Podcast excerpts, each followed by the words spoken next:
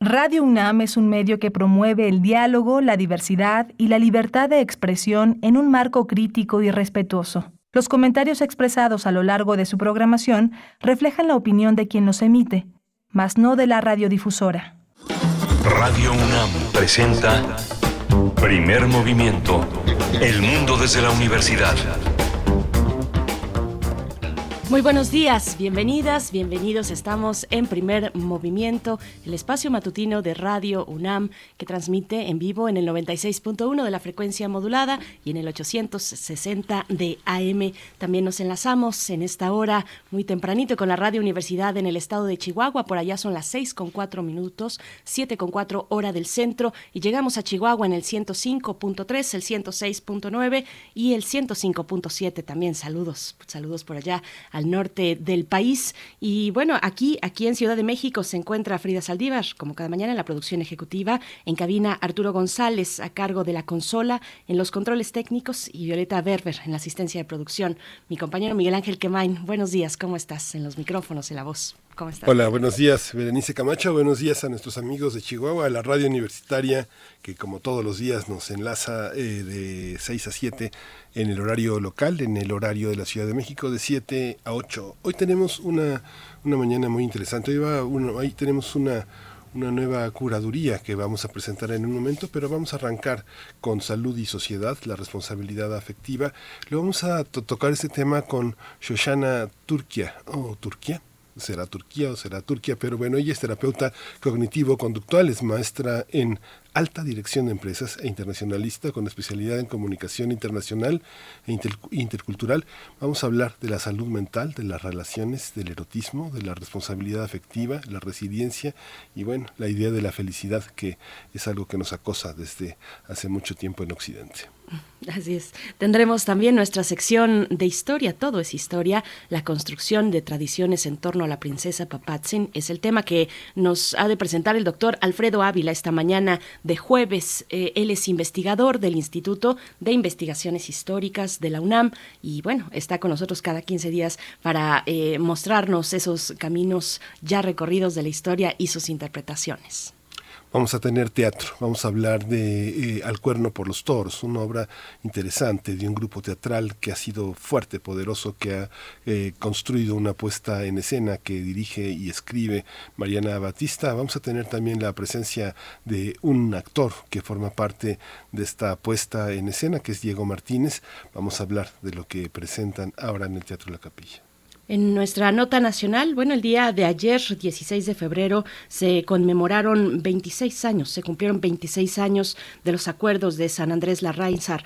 Estos acuerdos entre, no solamente entre el ZLN, también había eh, mm, más de 350 organizaciones indígenas en aquel momento, 1996, que firmaban estos acuerdos con el gobierno federal y se abría una oportunidad, se aclaraba el cielo un poco. Pues bueno, vamos a ver después de 26 años, cómo llegamos ahora con esta propuesta política, esta propuesta de gobierno, cómo llegamos a los acuerdos de San Andrés Larrainsar. Vamos a estar con América Huerta Espino. Ella es originaria de Nahuatzén, Michoacán, comunidad indígena ubicada en el corazón de la meseta Purépecha. Esta comunidad inició en 2015 la lucha por expulsar a los partidos políticos, pero con ello empezó también una represión por parte del gobierno del estado al frente del ex gobernador Silvano Aureoles. Así es que bueno, vamos a tener esta interpretación, esta mirada desde Michoacán con América Huerta acerca de San Andrés Larrainsar, sus acuerdos de hace 26 años. Voy a tener también el privilegio de la poesía necesaria, ese espacio que alrededor de las 9 de la mañana hace posible también pensar, voltear hacia otros horizontes, un horizonte que pasito a pasito se acerca a uno y el horizonte se aleja, la poesía necesaria. Y también tendremos los mundos posibles, la diplomacia de el, cowboy, una mirada a los intentos estadounidenses de inferir, eh, bueno, de interferir en la reforma eléctrica en México. Es el, la propuesta en esta mañana del doctor Alberto Betancourt, doctor en historia, profesor de la Facultad de Filosofía y Letras de la UNAM, donde coordina el observatorio del G20. Así es que bueno, la mesa de los mundos posibles con este tema fundamental. Y un tema muy interesante que hoy toca Alicia Vargas Ayala, directora del CIDES, la IAP, eh, Derechos Humanos es la, sección con la que cerramos y vamos a hablar de los derechos de niñas, niños y adolescentes que se encuentran en los albergues. ¿Qué significa crecer en un albergue? Eso, de eso vamos a hablar con Alicia Vargas Ayala.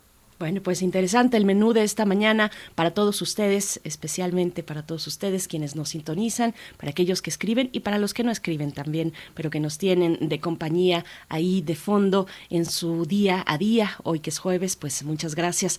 Vamos, vamos a ir con nuestra información eh, de todos los días sobre COVID-19, información nacional, internacional y también de la UNAM. COVID-19 ante la pandemia, sigamos informados. Radio UNAM. La Secretaría de Salud informó que en las últimas 24 horas se registraron 520 nuevos decesos, por lo que el número de fallecimientos de la enfermedad de la COVID-19 aumentó a 314.128. De acuerdo con el informe técnico ofrecido el día de ayer por las autoridades sanitarias, en ese mismo periodo se registraron 23.096 nuevos contagios, por lo que los casos confirmados acumulados aumentaron a 5.344.840, mientras que las dosis de las diferentes vacunas aplicadas contra COVID-19 suman ya 173.826.545. Los casos activos estimados a nivel nacional por la Secretaría de Salud son 82.815. En Alemania, el gobierno federal y los estados federados acordaron un plan para levantar la mayoría de las restricciones sanitarias implementadas por la pandemia de COVID-19, que culminaría el próximo 20 de marzo. El canciller Olaf Scholz explicó que el plan consta de tres fases y prevé el levantamiento gradual de las medidas para reuniones privadas, tiendas minoristas y restaurantes y hoteles. En información de la UNAM, esta nota muy interesante, los historiadores del futuro tendrán demasiados datos a su alcance. Por ello, enfrentarán el reto de optimizar sus referencias y aprender a discernir entre sus fuentes y preservar los materiales, los materiales digitales. Así consideró Leslie Houseman, eh, investigadora de la Universidad de Windsor al participar en el segundo ciclo internacional Una cita con la Biblioteca Nacional de México, Historia de la Lectura y del Libro en la Post-Pandemia, reflexiones sobre un porvenir incierto, esta experta y profesora emérita explicó que entre los desafíos que deberán atender destacan lidiar con fuentes como Twitter, donde la cantidad de contenidos implicará que trabajen en equipo.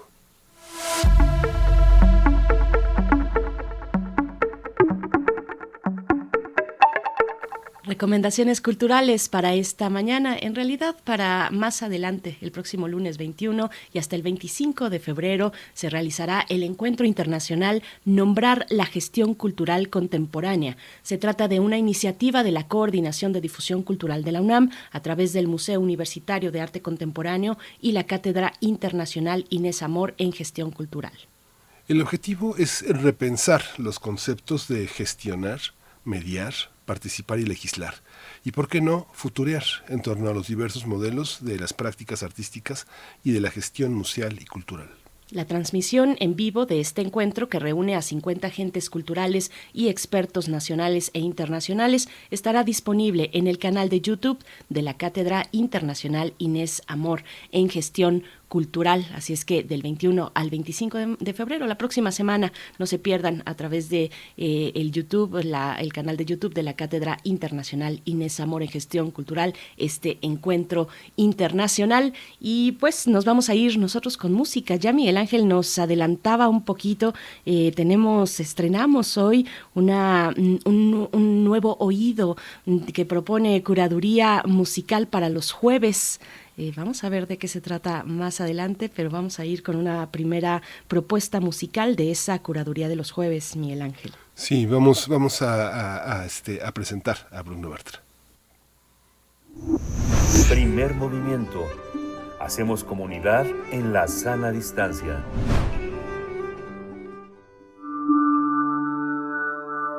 Curadores musicales de primer movimiento.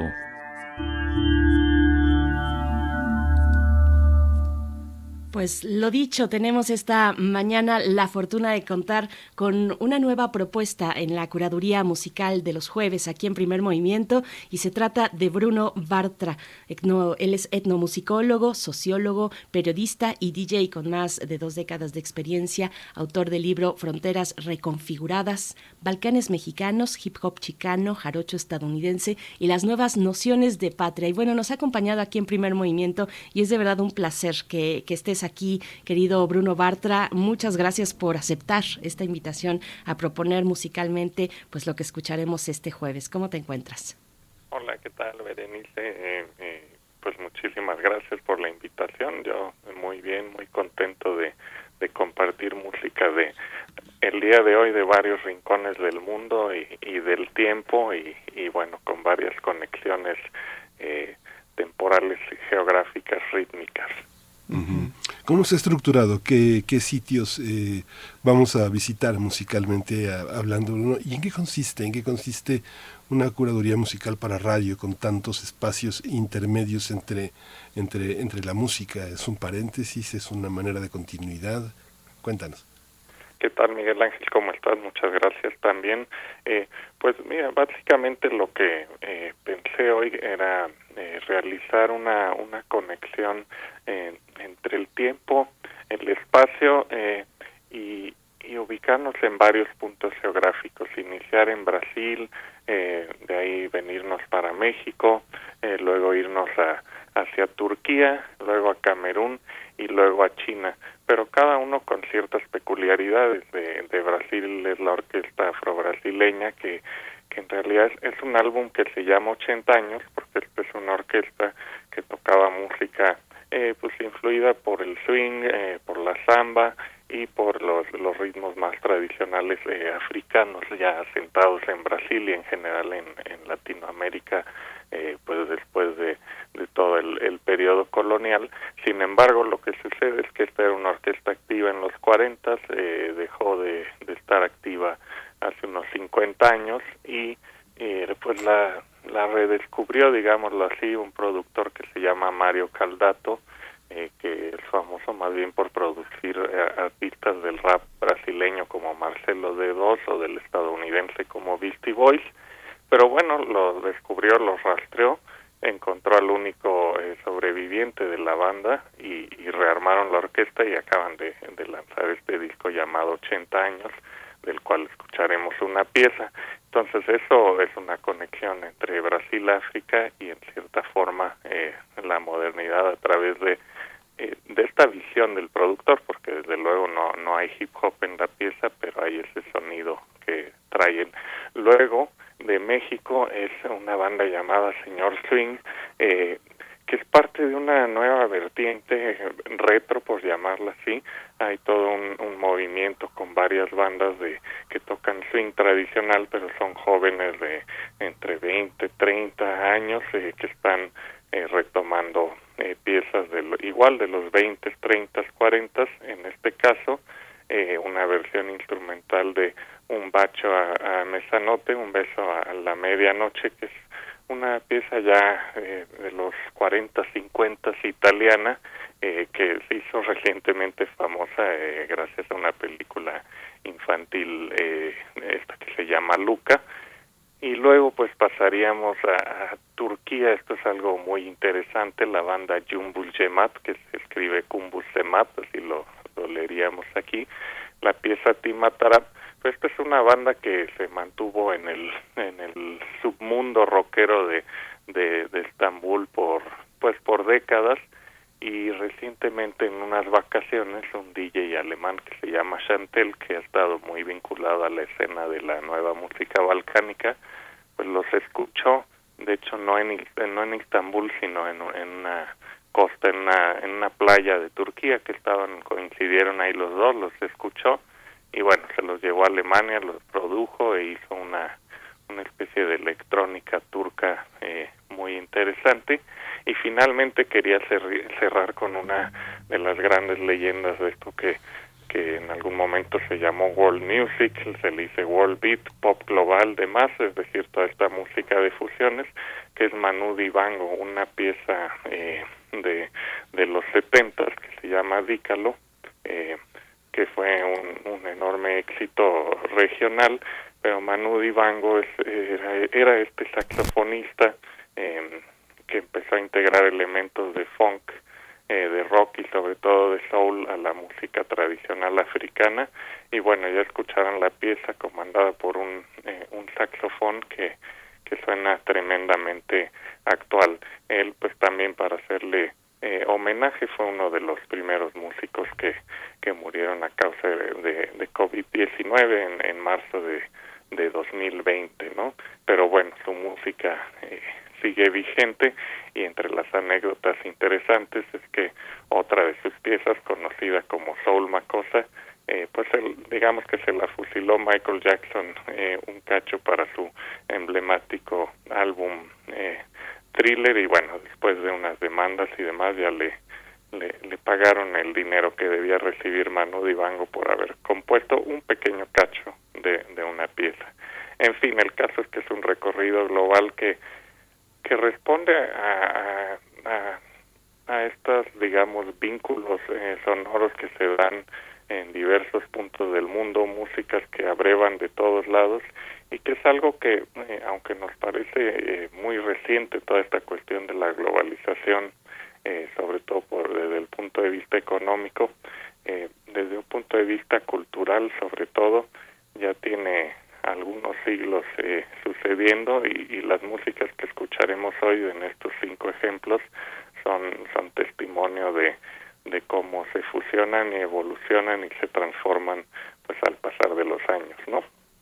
Pues eh, querido Bruno Bartra, esperamos que, muchas gracias por supuesto, y esperamos que tú te diviertas mucho con estas curadurías, supongo un poco distintas, pero bueno, con este eh, gran eh, bagaje que tienes, con este gran bagaje musical, es una buena oportunidad para compartir con la audiencia cada jueves. Muchísimas gracias Bruno y nos quedamos con tus propuestas, con tu curaduría, precisamente la primera que sonará será Orquestra Afro Brasileira. Muchas gracias, querido Bruno.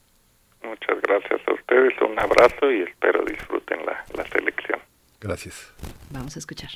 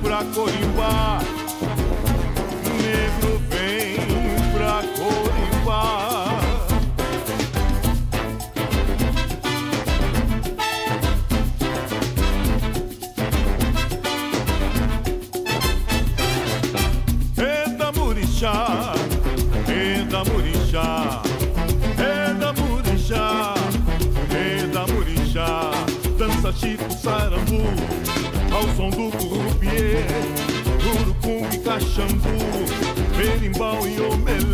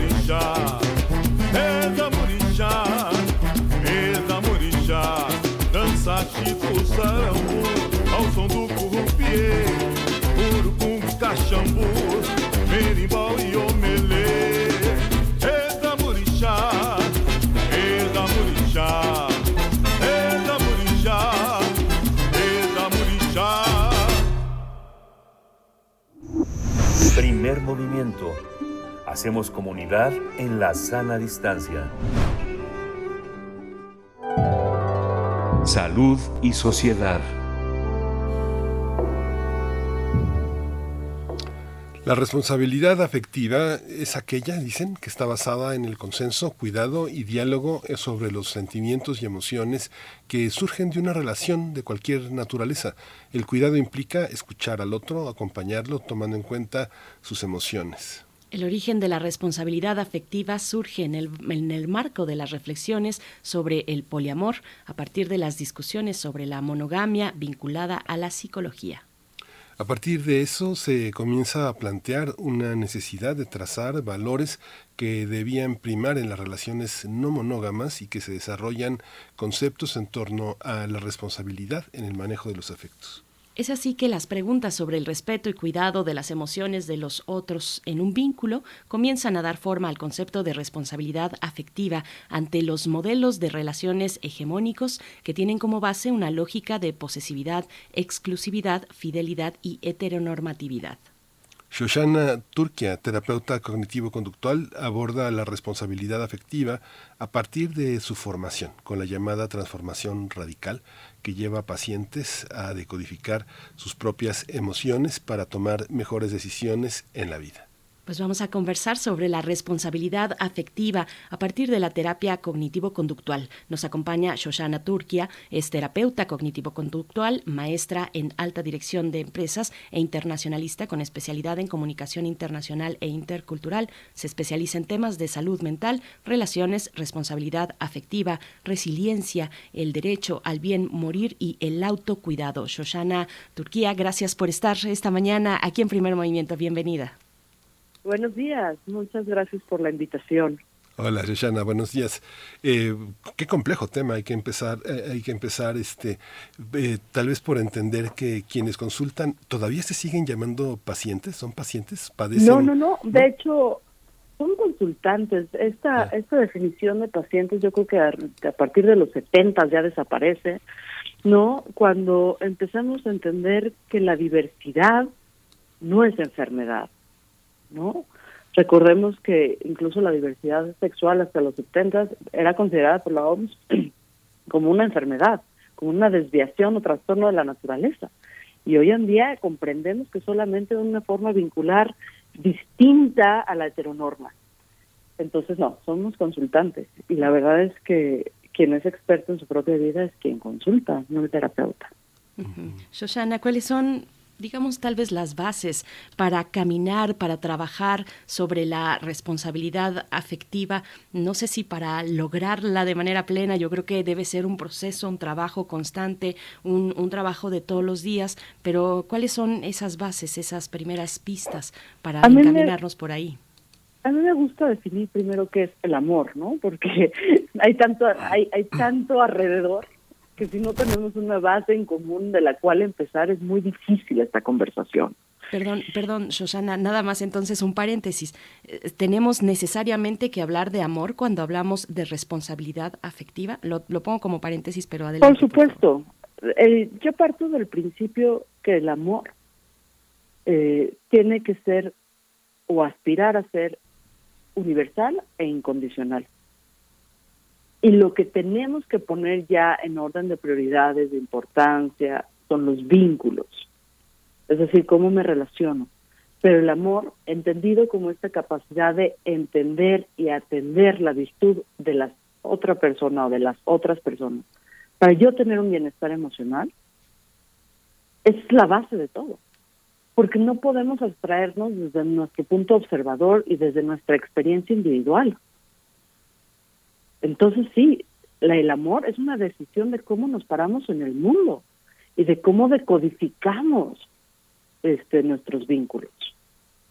Por eso me gusta tanto definirlo. No es un accidente, no es Cupido echando flechas, no nada más es un accidente este, neuroquímico que, bueno, las endorfinas se te disparan con la dopamina y ahí entra un poco de oxitocina y entonces nos volvemos todos borrachos de amor. No, es una decisión constante, es una práctica constante que está basada en entender y atender la virtud de la otra persona para que yo tenga un bienestar emocional. Y entramos al tema de la responsabilidad afectiva cuando vemos, por ejemplo, la propuesta que hace Fromm. Fromm dice, tenemos cuatro pilares para que esta práctica de, de pararnos desde el amor se pueda suceder. El primero es el conocimiento. Sin curiosidad no podemos este, vincularnos y atender la verdadera virtud. Estamos vinculándonos con lo que yo esperaría que la otra persona fuera. Grandes relaciones, este, muchísimas relaciones, tanto de pareja, poliamor, trearejas, frías, lo que ustedes quieran, no funcionan porque le ponemos al otro todo lo que debería de ser, todos mis anhelos, todos mis deseos, y poco importa quién es en realidad, ni sus procesos internos de cambio y transformación.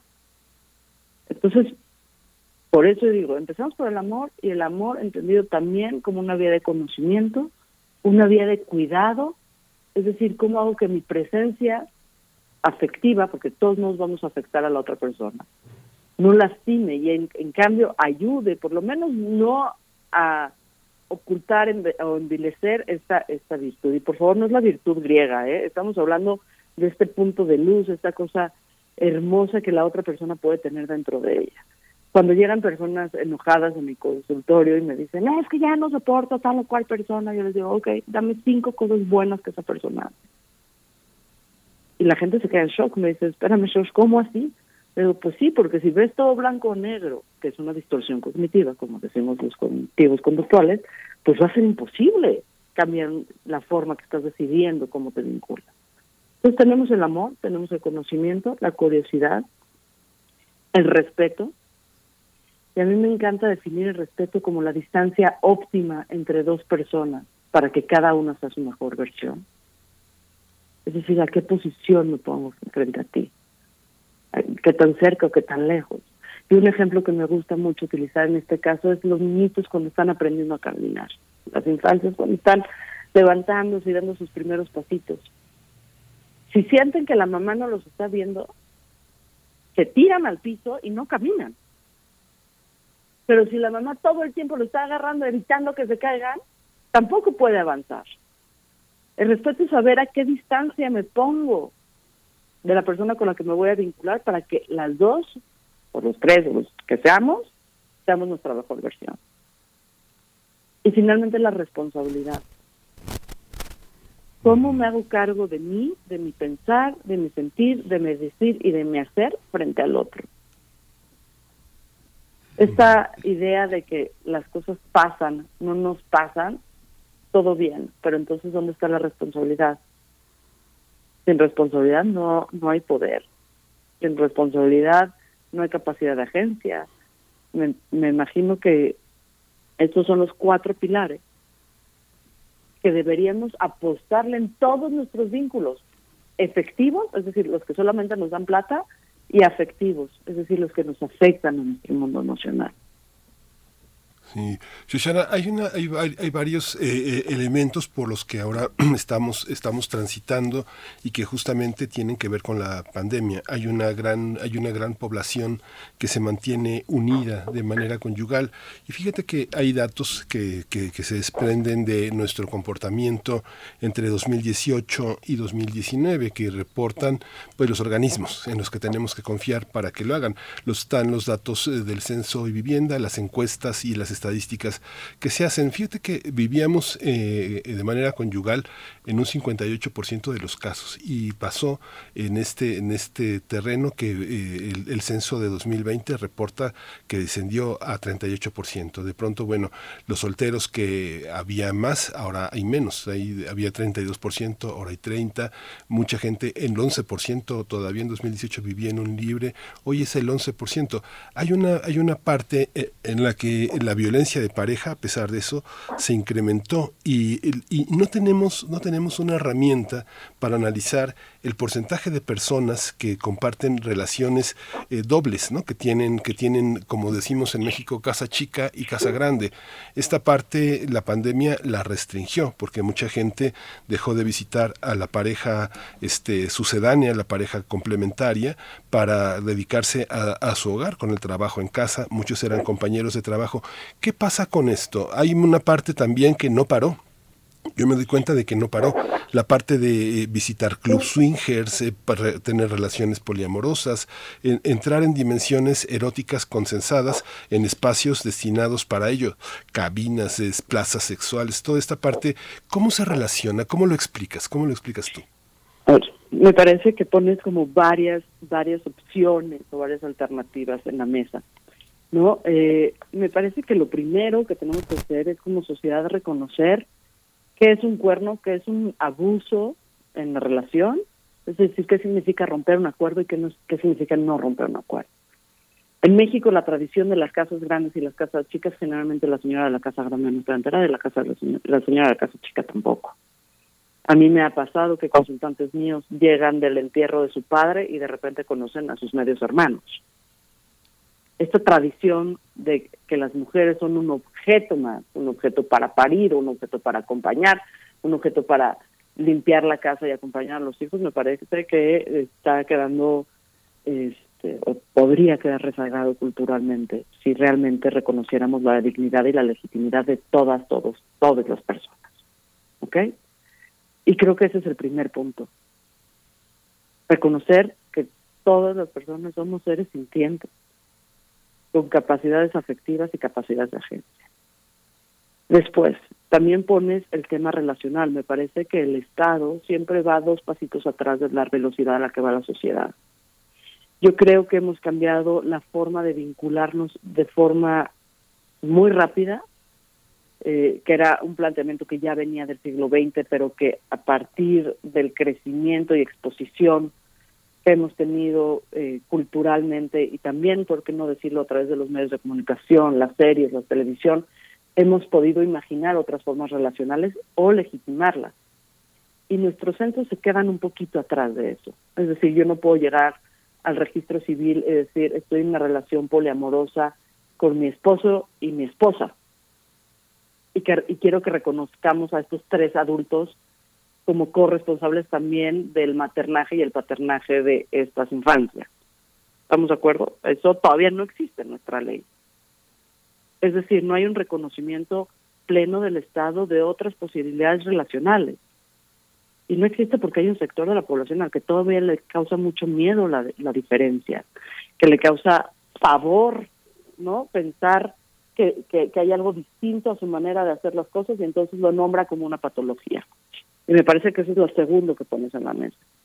Y lo tercero que, también pones de forma muy clara es, a ver, ¿y qué pasa con todas las otras relaciones eróticas que no necesariamente tienen que ser afectivas? Es decir, si yo me meto con alguien en una cabina, pues no necesariamente eh, estoy buscando su virtud, estoy, no, simplemente voy, tengo una relación sexual con quién sabe quién y me voy.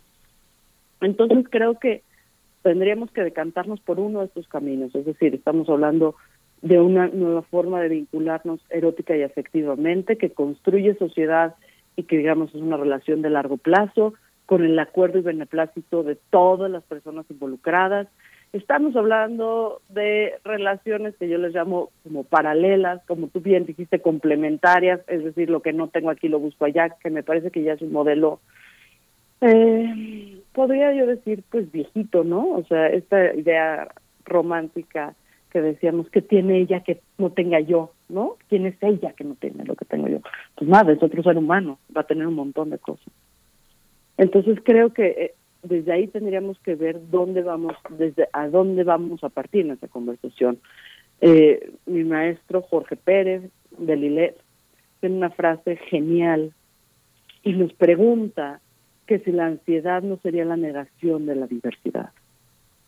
Los problemas de violencia interfamiliar y los violencias y los problemas de ansiedad que estamos viendo, prepandémicos y postpandémicos, creo que también se originan en esta negación de otras formas de ser y de la validación y legitimación de otras formas de ser. Susana, eh, bueno, me quedo eh, pensando si solo los compañeros, y por supuesto entiendo que no, pero te lo pregunto, si solo los compañeros eh, varones buscan esa diversidad de vínculos, ¿y dónde está el punto en el que estaríamos hablando de, un engaño, por ejemplo? Mira, este, por supuesto que ya los roles de género deberíamos de... Si a mí me preguntaras cuál es mi sueño, es que la heteronorma se quitara del centro de toda la discusión social, ¿no? Creo que somos seres humanos complejos, eh, con biologías completamente distintas, pero también con eh, orientaciones distintas. Es decir, ¿por qué tendría que ser hombre-mujer? El pensamiento binario nos ha hecho muchísimo daño. Yo creo que deberíamos de revisar a los griegos, ¿no? Y ver por qué es uno o cero y nada más y negar la posibilidad de todo lo que hay dentro. Entonces, directamente no. Las personas, hay personas que buscan otros vínculos eróticos y hay personas que buscan otros vínculos eróticos afectivos. Y yo creo que ahí tendríamos que empezar. Ahora, ¿qué es una infidelidad? Yo creo que es cuando se rompe el acuerdo entre la pareja. El problema es que estamos acostumbrados por la heteronorma a que los acuerdos sean implícitos, no los hablamos. No, no decimos yo quiero esto y tú qué quieres. Presuponemos que como estamos en un entorno social o cultural dado, entonces vamos a seguir esas reglas de esa sociedad. Y ojo, no estoy diciendo que tenemos que tener relaciones completamente disruptivas y salir. No, está bien, cada quien que se vincule como, como sus valores internos este, le dicten, como, como sus necesidades biológicas y afectivas le dicten.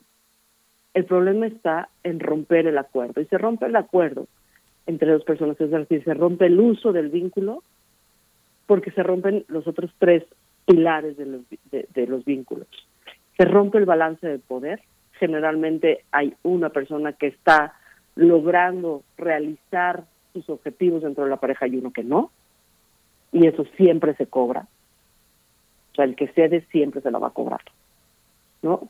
También se rompe la frecuencia, es decir, lo que hizo la pandemia y por eso se aceleró tanto la violencia intrafamiliar, es que antes pues el señor llegaba a dormir cada tercer día, ¿no? Y entonces la señora podía hacer sus actividades cotidianas, comer con las amigas, atender a los hijos, jugar este con los nietos, qué sé yo, y no tener esa presencia masculina ahí todo el tiempo molestándola, ¿no? Y finalmente también se rompe la intensidad, las personas vamos cambiando en cuánta energía tenemos disponible y cuánta energía le, queremos poner el vínculo. Cuando hay una infidelidad, como lo conocemos normalmente, es decir, cuando nos pintan el cuerno, como se dice vulgarmente, lo que se rompe es la referencia de mi identidad. Si me mentiste en esto, ¿en qué más no me, no me has mentido? Y entonces lo que se tambalea es el vínculo, es decir, el puente que comunica a mi ser con el tuyo. Y por eso es tan dolorosa la infidelidad porque hemos puesto toda la estructura social sobre ese puentecito, que hay veces puede ser muy endeble hay, una, hay un aspecto, eh, digo, ya nos vamos acercando desgraciadamente a la conversación, tenemos que volver a conversar, yo creo que esta conversación tiene que seguir, pero yo quiero preguntarte, digamos que hay una parte de la planeación de la, de la salud, del desarrollo social, eh, yo tengo la idea, pienso que eh, si hubiera mejores condiciones de independencia, de autonomía para las mujeres que suelen generalmente tener menos oportunidades de educación, menos oportunidades de empleos dignos tal vez hubiera una situación de menos violencia y de más autonomía y de más libertad. Y lo mismo para las personas ancianas, hombres y mujeres que están en una enorme desventaja, que a veces tienen que depender de la autoridad, de la autoridad de sus hijos porque están en su casa para ser sostenidos cuando ya no hay trabajo en muchas personas. Y también muchos adolescentes que no tienen otra opción más que vivir con unos, a veces en un ambiente que no desean, pero no hay esa estructura social para que los jóvenes puedan vivir eh, de alguna manera solos que, o en grupo, pero que haya esas opciones para tener un espacio de autonomía donde no tengamos que padecer esas relaciones. eso es posible. llevarte al Congreso que te escuchen, porque eso es lo que estamos apelando desde muchas trincheras sociales. Autonomía son mis reglas dentro del sistema, ¿ok? Yo no quiero que se rompan los sistemas, los sistemas son fundamentales para vivir, lo que necesitamos es que el sistema sea más abierto y más amable, y por supuesto que el Estado no está respondiendo, ni el Estado ni la sociedad, ¿eh? está respondiendo a las necesidades. Mientras que una mujer gane 65 o 70 centavos por cada peso que gana un hombre, y que nuestros productos sean más caros entre el 15 y el 25%, de, te estoy hablando de, de consumo del shampoo y de la rasuradora, o sea, no estoy hablando de otras cosas, ¿no? Entonces ahí hay una violencia económica terrible.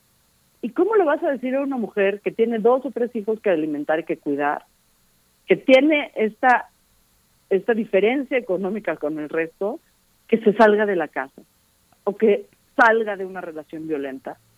Cuando no puede obtener, procurar, utilizar los recursos que necesita. Ya deja para el estilo de vida, para sobrevivir. Entonces, estoy completamente de acuerdo contigo. Esta inequidad sistémica en contra de las mujeres también es la eh, inequidad sistémica en contra de los grupos más vulnerados. Y aquí hay una discusión, ¿qué es primero? ¿Atendemos primero a los pobres o primero a las mujeres? Pues es que depende, porque si ves a las mujeres, a, las mujeres y ves a los pobres, de las más pobres entre los pobres son las mujeres. Y ya no hablemos de las infancias, ¿no? Nosotros estamos siempre preocupados por nuestros jóvenes. Lo que no vemos es que quienes están educando a nuestros jóvenes están perpetuando el ciclo de violencia. ¿Cuántos de nosotros nos atrevemos a ver a nuestro hijo adolescente a los ojos y creerle lo que nos pide? Y creerle en su deseo. Sí, yo sé que hay no inmadureces biológicas y hay un cóctel hormonal que atender, pero ¿cuántos de nosotros nos tomamos el tiempo de realmente validar el deseo, la sabiduría, el poder y la acción de nuestras infancias y de las adolescencias? Pues, pues por supuesto que estoy de acuerdo que tendríamos que hacer una reformulación social de cómo creamos entre todos entornos mucho más amorosos y más libres. Shoshana, es gran proyecto.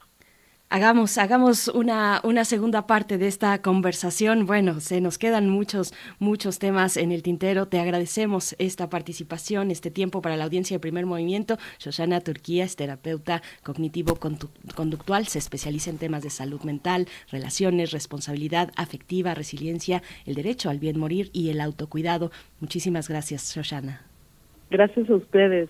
Un abrazo y que sea un gran día para todos. Bueno, una, última cuestión por aquí que nos ponen en el chat, ¿dónde podemos seguirte?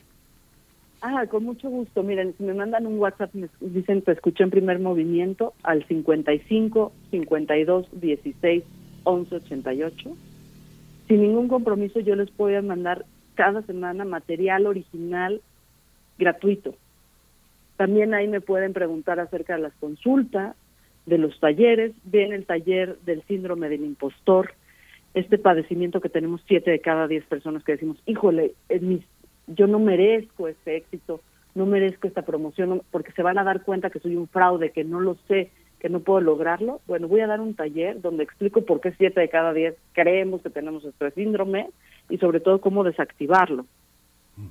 Entonces, ustedes manden un WhatsApp 55 52 16 11 88 y si quieren, pueden buscarme como Shoshana Turquía en todas las redes sociales o en transformacionradical.com.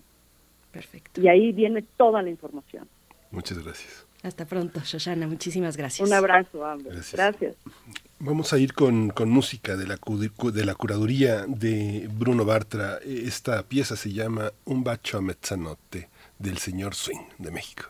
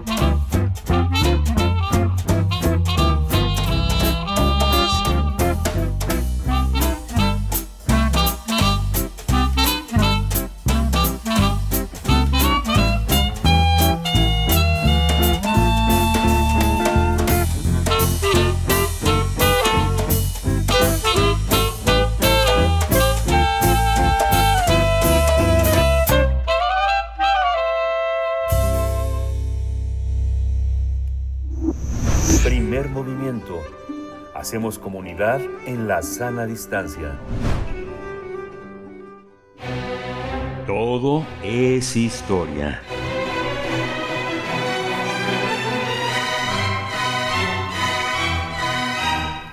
Construcción de tradiciones en torno a la princesa Papatzin es el tema de esta mañana con el doctor Alfredo Ávila. Ya se encuentra en la línea, él es doctor eh, de, de, esta universidad, investigador del Instituto de Investigaciones Históricas de la UNAM. ¿Cómo te encuentras, Alfredo Ávila? Buenos días.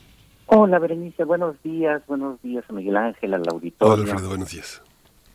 Pues mira, me imagino que solamente algunas personas recordarán la leyenda de la princesa Papatzin eh, me refiero, por supuesto, a las personas de mayor edad que, que, probablemente la, hayan escuchado en algún momento, eh, aunque ya no es una no es una leyenda que, se cuenta en México, no es una tradición ya, eh, eh y forma parte de esas tradiciones que pues existieron durante alguna época. De hecho, esto fue muy importante a finales del siglo XIX y a comienzos del, del siglo XX. Eh, se repetía constantemente, aparecía en los libros de texto, por ejemplo, todavía nosotros hemos visto en algunos libros para niños un poco esta, estos relatos fantásticos, estas, estas fábulas, estas leyendas, como la de la leyenda de, de y de, del Popocatépetl, ¿no? Ya, ya sabemos aquella, a, aquel guerrero y su, y, y, su amada que terminaron eh, convirtiéndose en, en esos dos majestuosos volcanes que, que están a un lado de la, de la Ciudad de México. Y, y, algo así sucedió con la, con, la leyenda de la princesa Papazzi. De hecho, nosotros encontramos algunos testimonios en la época del porfiriato que eh, hacen referencia a esta princesa, esta hija de, de Moctezuma, así es como, como habitualmente se la se la eh, eh, llamaba o se la conocía, que aparecían, como dije, pues en, eh, en pinturas, llegó a aparecer en calendarios, hay que recordar toda esta eh, tradición de los calendarios con leyendas, con leyendas prehispánicas y en, en, eh, poesía, se, hacía mucha poesía, Alfonso Cravioto todavía eh, hacia 1920 eh, hizo algunos versos sobre sobre Papatzin. Bueno, ¿qué, qué, cómo empezó esta tradición? Y esto tiene que ver, eh, a propósito, y saben ustedes que, suelo hacerlo, de un artículo que se acaba de publicar en la revista Historia Mexicana de David Carvajal López, un, colega de allá de la Universidad de Guadalajara, que bueno, tiene una una trayectoria muy, muy importante, eh, David Carvajal, particularmente sobre temas de historia eclesiástica, pero de pronto se encontró este tema e hizo este artículo tan bonito que apareció en la revista Historia Mexicana. Y lo que él descubrió es que en realidad esta es una tradición que como todas se fue construyendo a lo largo del tiempo y que respondía más a las necesidades de cada momento que a, la original. El, el, el, el testimonio más antiguo que puede hacer referencia a esta princesa son los primeros memoriales.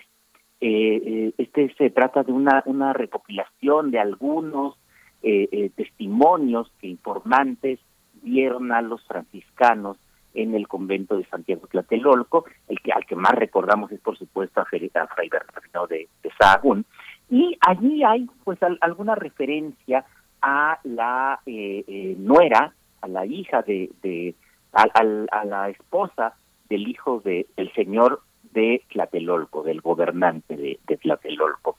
Eh, la nombran Quetzalpatepetl, no, Quetzalpetepl, y, eh, y se, se cuenta un poco de, de, una, de la historia de una mujer que además fue agredida por su suegro, el señor de Tlatelolco la, la, golpeó, ella murió, pero luego aquí el, el, los primeros memoriales no, no, no dicen con claridad si murió por la golpiza que le que le puso el, el suegro, lo cual lo cual parece parece que la historia conduce allá, pero también dicen que murió de diarrea, y como murió de diarrea, perdón que haga esta referencia a una cosa tan asquerosa, hay mucha gente que debe estar desayunando apenas ahora, eh, todas las cosas que tenían que ver con líquidos, eh, las muertes que tenían que ver con, líquidos, incluida la diarrea, se vinculaban con, con Tlaloc, con el dios de, las aguas. Y entonces, esta mujer no fue cremada, esta mujer no fue incinerada, sino que fue enterrada para que fuera al mundo de, eh, al mundo de, de Tlaloc.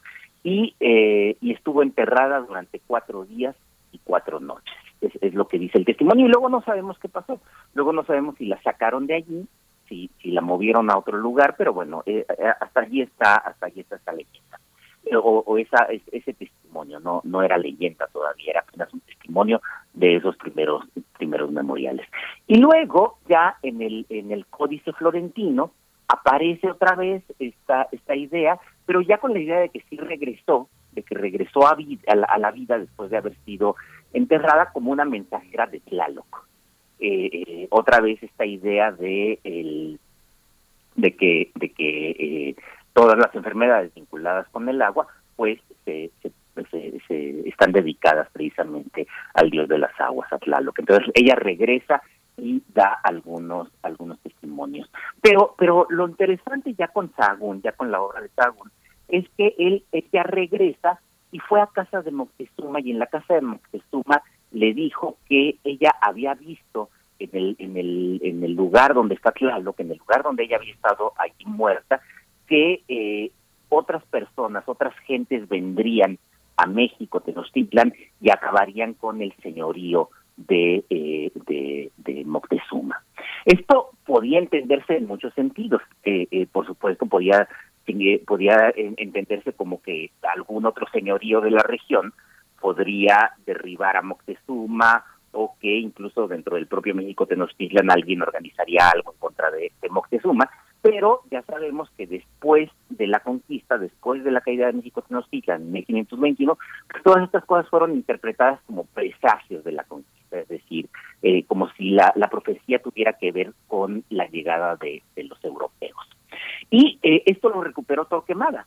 Y Torquemada, en su monarquía indiana de comienzos del siglo XVII, pues eh, le va agregando algunas cosas a esta, a, esta historia, ¿no? Entonces, para Torquemada, eh, todo sucedió así, nada más que ya no es una, una princesa de Tlatelolco, sino que la convierte como en una vecina de Tenochtitlan y además la llama por primera vez Papán. Es el nombre que ella le, que, que Torquemada le, le da. Y, por supuesto, eh, para Torquemada, este fraile no podía haber ido al lugar donde está Tlaloc, sino que fue directamente al infierno.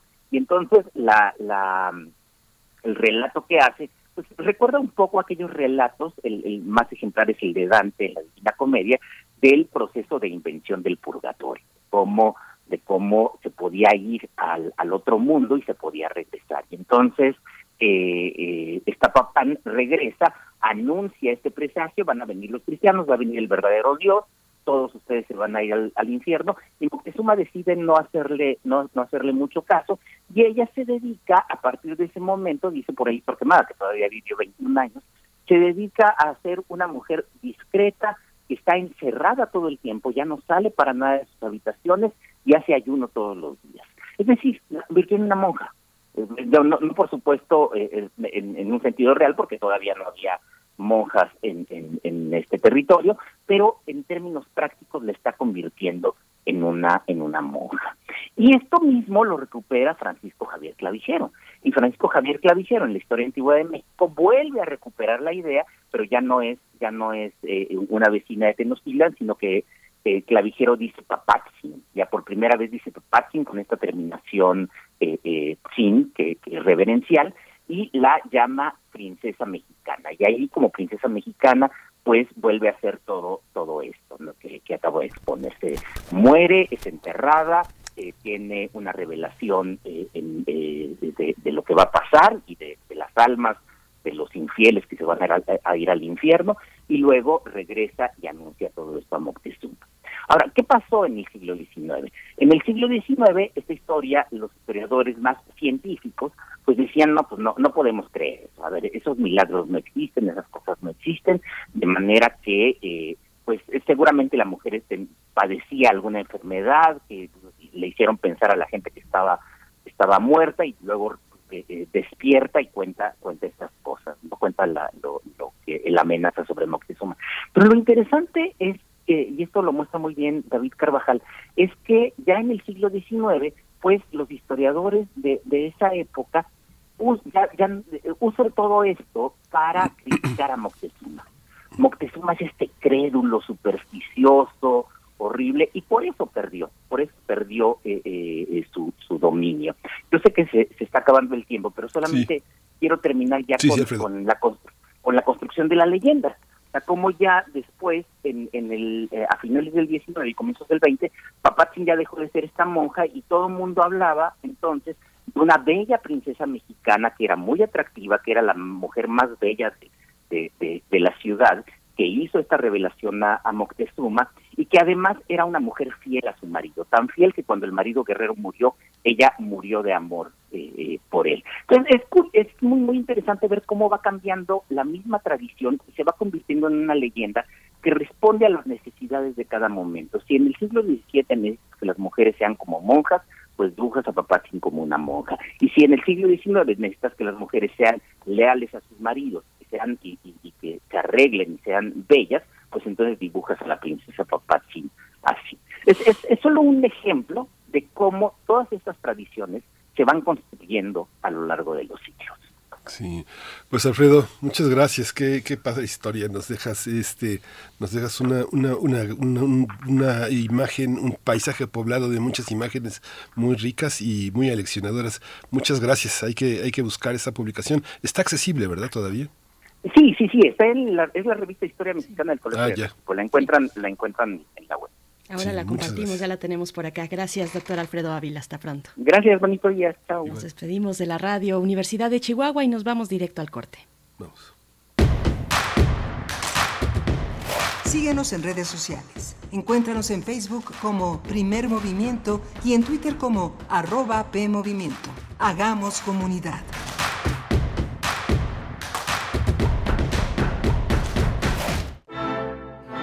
Opinión es sumamente valiosa. Cuéntanos qué opinas de la programación musical de Radio UNAM. Entra a www.radio.unam.mx. En la parte inferior de la página, encuentra el aviso y dale clic. Aparecerá un cuestionario. Encuéntralo también en nuestras redes, Facebook, Twitter e Instagram. Eres parte fundamental de nuestra historia. Gracias por colaborar. Radio UNAM, Experiencia Sonora. A México lo mueve la esperanza de construir un país mejor para todas y todos, donde se ponga primero a las y los que menos tienen. Lo impulsan quienes con sus estudios buscan salir adelante, las y los que quieren una vejez digna y quienes dan vida al campo. Este año la esperanza nos llevará a sumar más voces, manos y corazones a nuestro movimiento para que la transformación continúe llegando a todos los rincones del país. Morena la esperanza de México. Cada lugar habitado por seres humanos tiene historia y cultura. La música emerge de la tierra como un tipo de planta según el clima. Se alimenta de costumbres, ritos, instrumentos, sensaciones y pensamientos. ¿Quieres escuchar los sonidos de la Tierra? Iniciemos el camino sin brújula. Todos los domingos a las 18 horas por Radio UNAM. Conoce al mundo por su música. Radio UNAM. Experiencia sonora.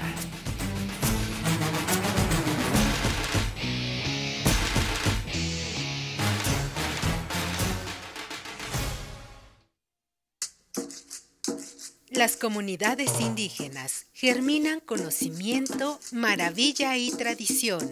Son el México profundo, el presente donde hilan un collar de flores. Xochicóscat, collar de flores, con Mardonio Carballo, lunes 10 de la mañana por Radio UNAM. Experiencia sonora.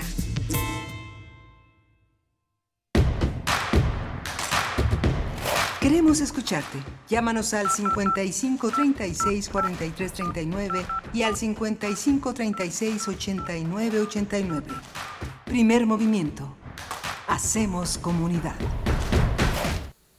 Hola, buenos días. Ya son las 8 de la mañana con 4 minutos y es jueves 17 de febrero. Es el momento en el que nos enlazamos con la radio Nicolaita allá en Morelia, Michoacán y estamos aquí en primer movimiento con Violeta Berber en asistencia de producción. Está Frida Saldívar en la producción ejecutiva y mi compañera Berenice Camacho en el micrófono en la conducción de primer movimiento. Querida Berenice, buenos días. Buenos días, Miguel Ángel Quemain. Buenos días a la radio Nicolaita que transmite en el 104.3 en Morelia y que nos permite llegar hasta allá para hacer este enlace entre radios públicas y universitarias. Nos da mucho gusto pues tener esta hora cada día con ustedes y tenemos acá en redes sociales pues varios comentarios, algunos respecto a la curaduría musical.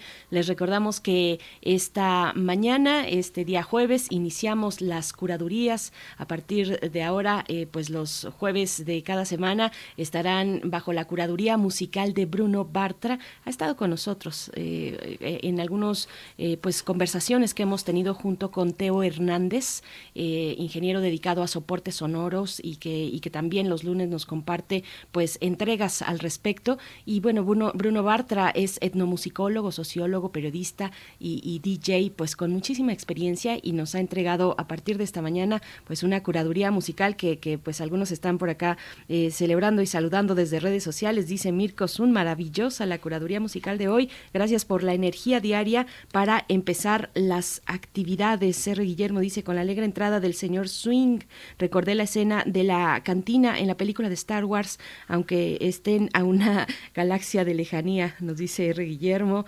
Em, también Wendy nos comenta porque acabamos de tener una, una charla eh, con Shoshana Turquía, terapeuta cognitivo-conductual, acerca de la responsabilidad afectiva. Y nos dice Wendy, eh, muy interesante esta intervención de la responsabilidad afectiva. Estaría bueno que crearan una sección con temas psicológicos en estos tiempos pandémicos. Gracias por esta sugerencia. Bueno, nada más, eh, no es comercial, pero ya que lo dice Wendy, los lunes aquí en Radio UNAM, pues tenemos el espacio de conciencia, psicología y sociedad, que precisamente es el espacio radiofónico de la Facultad de Psicología, donde se abordan distintos temas relacionados con la psicología y la vida diaria. Pues bueno, ahí está. Pero pues tomamos en consideración esa petición, Wendy. Muchas gracias. Rosy Laura dice, el psicoanálisis, a ver, ahí te va, Miguel Ángel, el psicoanálisis tiene una lectura completamente distinta a diferencia de la superficialidad de la terapia cognitivo-conductual. De pronto es un paliativo que momentáneamente aminora dolor, angustia, miedo, agresión, pero no resuelve ninguna causa de fondo. Buenos días, nos dice Rosy Lauri. Pues, ¿cómo ves, Miguel Ángel? Sí, es muy interesante, es muy interesante. Las terapias están, entran en una, una, en una polémica siempre, siempre muy, muy activa. Los campos teóricos tienden eh, a, apropiarse pues de ciertas formas de, de, verdad a partir de uh, todo un enfoque, toda una cuestión teórica que permite tener rigor, continuidad, eh, disciplina, tener una brújula, pero, pero finalmente lo que tenemos es que los pacientes eh, que todavía en algunos territorios se llaman así, los consultantes, las personas que llegan muy desesperadas tratando de consultar, a veces no tienen mucho tiempo, mucho dinero y a veces los encuadres son muy ortodoxos. No, no, no, los, lo central es la persona y a veces la persona se hace limpia, se lee las cartas, va a consultar con la amiga, habla con el peluquero, habla, tiene, hay muchas maneras, tenemos que estar muy abiertos. Yo creo en el psicoanálisis, pero como digo, creo, este es una creencia, ¿no? Hay una parte en la que es un territorio de muchísima profundidad, de muchísima verdad, de muchísima duración, pero también hay otras visiones. Eh, Shasha, eh, eh, Susana Turquía hablaba también del ILET, del Instituto de la Familia, que es una entidad formativa muy importante. Muchos psicoanalistas van allá y muchos terapeutas de familia van al psicoanálisis. También la terapia cognitivo-conductual, la terapia ericksoniana forma parte de nuestra facultad de psicología. Es un terreno, es un terreno, es, es toda una aventura encontrar un terapeuta que escuche, un terapeuta abierto, un terapeuta que no imponga su idea de bienestar a las personas, es algo que es eh, fundamental tiene que estar abierto. Fundamentalmente la tarea es escuchar y la escucha ya de entrada es algo fundamental. ¿no? Yo creo que sí, tenemos que, tenemos que abonar en esto, pero también como dices, el programa de psicología en Radio UNAM es muy versátil, tiene muchos temas, tiene muchos especialistas. Justamente la Facultad de Psicología ha sido un crisol de donde hay muchas inteligencias y convergen muchas visiones de la antropología, del psicoanálisis, de la sociología, de los estudios culturales de la literatura, del cine, es algo pues eh, que está que está construyéndose todavía, ¿no? Sí, hasta de las neurociencias hay investigaciones muy interesantes eh, desde, eh, pues, en relación o enlazando las neurociencias y la psicología o alguno de los campos de la psicología clínica, organizacional, en fin, eh, de verdad es todo, todo un, mundo y ojalá se puedan acercar. Ahí está el podcast, en el podcast pueden encontrar una gran variedad de, de temáticas que se, además se, mm, nos acercamos a ellas con, con muchísima rigurosidad. Créanme que realizar ese programa, pues eh, tiene, tiene un eh, filtro de calidad, eh, si lo podemos decir así, de verdad de muy alto estándar. Así es que con confianza acérquense a ese espacio que se encuentra en el podcast y que también cada, y, hay un espacio, Berenice, no, no, lo, tengo que decir, lo tengo que decir porque este, el espacio sí es radio.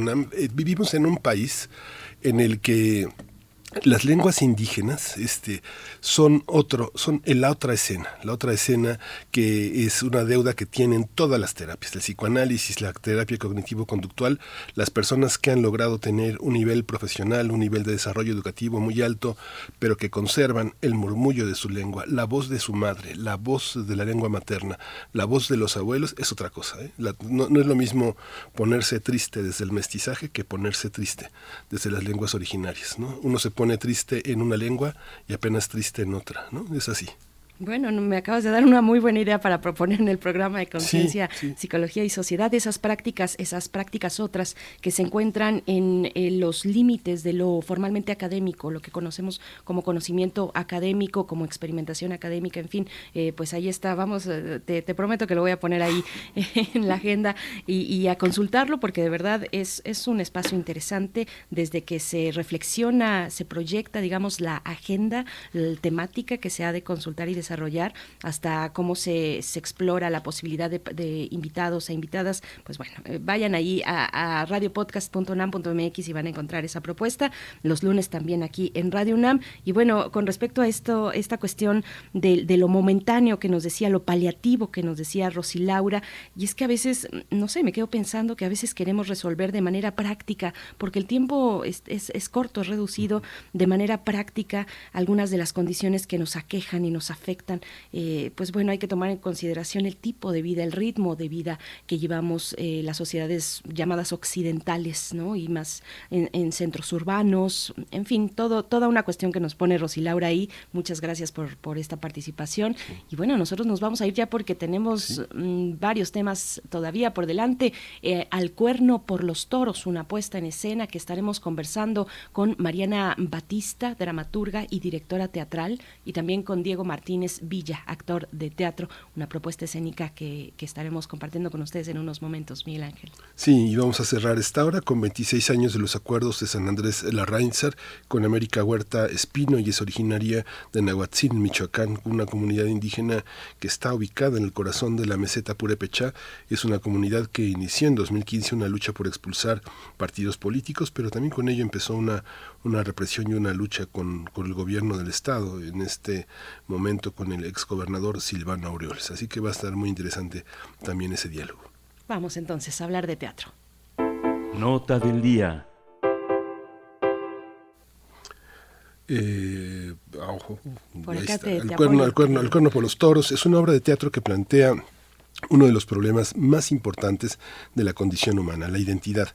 Los personajes se cuestionan quién soy, pero lo hacen a partir de la mirada de los otros, basados en el amor, la amistad o en la soledad, sin dejar a un lado el arte y las relaciones personales. Este montaje narra la historia de seis amigos que se reúnen para festejar un cumpleaños tras años de no verse. Durante el encuentro recuerdan conflictos que no lograron resolver entre ellos, pero sobre todo plantean problemas existenciales que carga cada uno de ellos y que no han logrado pues encontrar una solución. a través del reflejo de uno y otro que se identifican y que pueden responder es que cada quien, ah, un amigo, una compañía, puede ser el espejo de uno, uno de otro. La obra cuenta con las actuaciones de Elías Toscano, Ditmara Nader, Pamela Rus, Diego Martínez Villa, Pablo Galvez y Tamara Niño de Rivera. Además, se presenta bajo la dirección de la también dramaturga Mariana Batista y, y en la producción de Juan Pablo H. Vamos a conversar sobre esta obra que aborda el tema de la identidad de los otros, el amor, la amistad y la soledad. Y ya está en la línea Mariana Batista, quien dirige y escribe esta obra. Bienvenida, Mariana Batista. Buenos días. Buenos días, muchísimo gusto y gracias por, por recibirnos aquí en este espacio. Gracias. Bienvenida, Mariana. También saludamos a Diego Martínez Villa, actor de teatro. ¿Cómo te encuentras, Diego? Buenos días, bienvenido. Hola, buenos días. Qué gusto, qué gusto estar aquí en el espacio de Radio UNAM. Esta, esta obra surge de una gran complicidad, de, un gran, de, un, de una, de una decisión eh, firme de hacer teatro Mariana Batista y, este, y ponen en escena un tema que, pues que forma parte de, de, la, arqueología teatral, la amistad, la soledad, el, el eh, uno como espejo del otro. Cuéntanos cómo está concebida y cuál es, qué es lo que, qué es lo que vamos a ver eh, en, en, escena. Claro, este, bueno, ahí me faltó mandarles un detalle importante respecto a la sinopsis, que creo que es, es un gran, es una gran pista sobre la obra, que es que los personajes están inspirados en artistas pictóricos y literarios, es decir, está Salvador Dalí, Remedios Varo, eh, Van Gogh, Virginia Woolf, Picasso y Leonora Carrington, son los seis personajes eh, que llevan esta obra. Eh, no son ellos biográficamente, pero sí son sus personalidades y su visión del mundo. Entonces, digamos que pues que fueran ellos los personajes y no otros, eh, a mí me sirvieron mucho para construir la, la obra, los caracteres, este, lo, los temas que se tocan, pero también fue muy rico ponerlos a, pues a discutir temas fundamentales que cualquier persona podría enfrentarse, ¿no? Eh, respecto a las relaciones, los miedos, eh, la soledad y, y, y nada, so, son puestas sus personalidades como en juego y estos artistas son bajados a, a, a, este plano, a este terreno un poco más tangible para poder tratar estos temas y en los cuales todos nos podemos identificar. Uh -huh. eh, Ay, no sé qué otra cosa me preguntaste. no, ¿qué, ¿qué, vamos, ¿qué vamos a ver? Bueno, muchos de esos personajes, Mariana, este, nos hemos convertido en ellos, porque finalmente en la primera mitad del siglo XX es donde se juegan todos estos temas. Woody Allen lo hizo en París en medianoche y París era una fiesta, Hemingway y muchos de los grandes escritores de ese momento hablaron de, de ellos mismos. Claro. Eh, justamente, Diego, ¿cómo, cómo esas, esos, esos rasgos, esos rasgos de carácter eh, vistos a la distancia sobre personalidades tan arquetípicas, eh, tan, tan, eh, tan importantes, logran traducirse en una interpretación actoral de un hombre contemporáneo frente a sus problemas contemporáneos? Creo que esa es la eh, la, gran atracción y creo yo el gran el gran dulce motivo para como actor para hacer esta obra eh, eh, hay, hay, una frase de, de, la de la dramaturgia de Mariana que a mí me, fascina que es hay que encontrar consuelo en los grandes em, y justo esta obra a, a mí mientras mientras la, la repensaba en la semana de, de la última función a, a, esta, me venía a la mente la necesidad de la reunión. Y eso me parece algo exacerbado en, en, un, en un periodo de tiempo corto, ¿no? O sea, desde de dos años para acá, la necesidad de la reunión se vuelve algo justo de, del ser contemporáneo más latente, ¿no? De lo que seguro lo tuvieron ya todas estas todos estos grandes, estos íconos culturales del siglo XX, como, como bien lo menciona.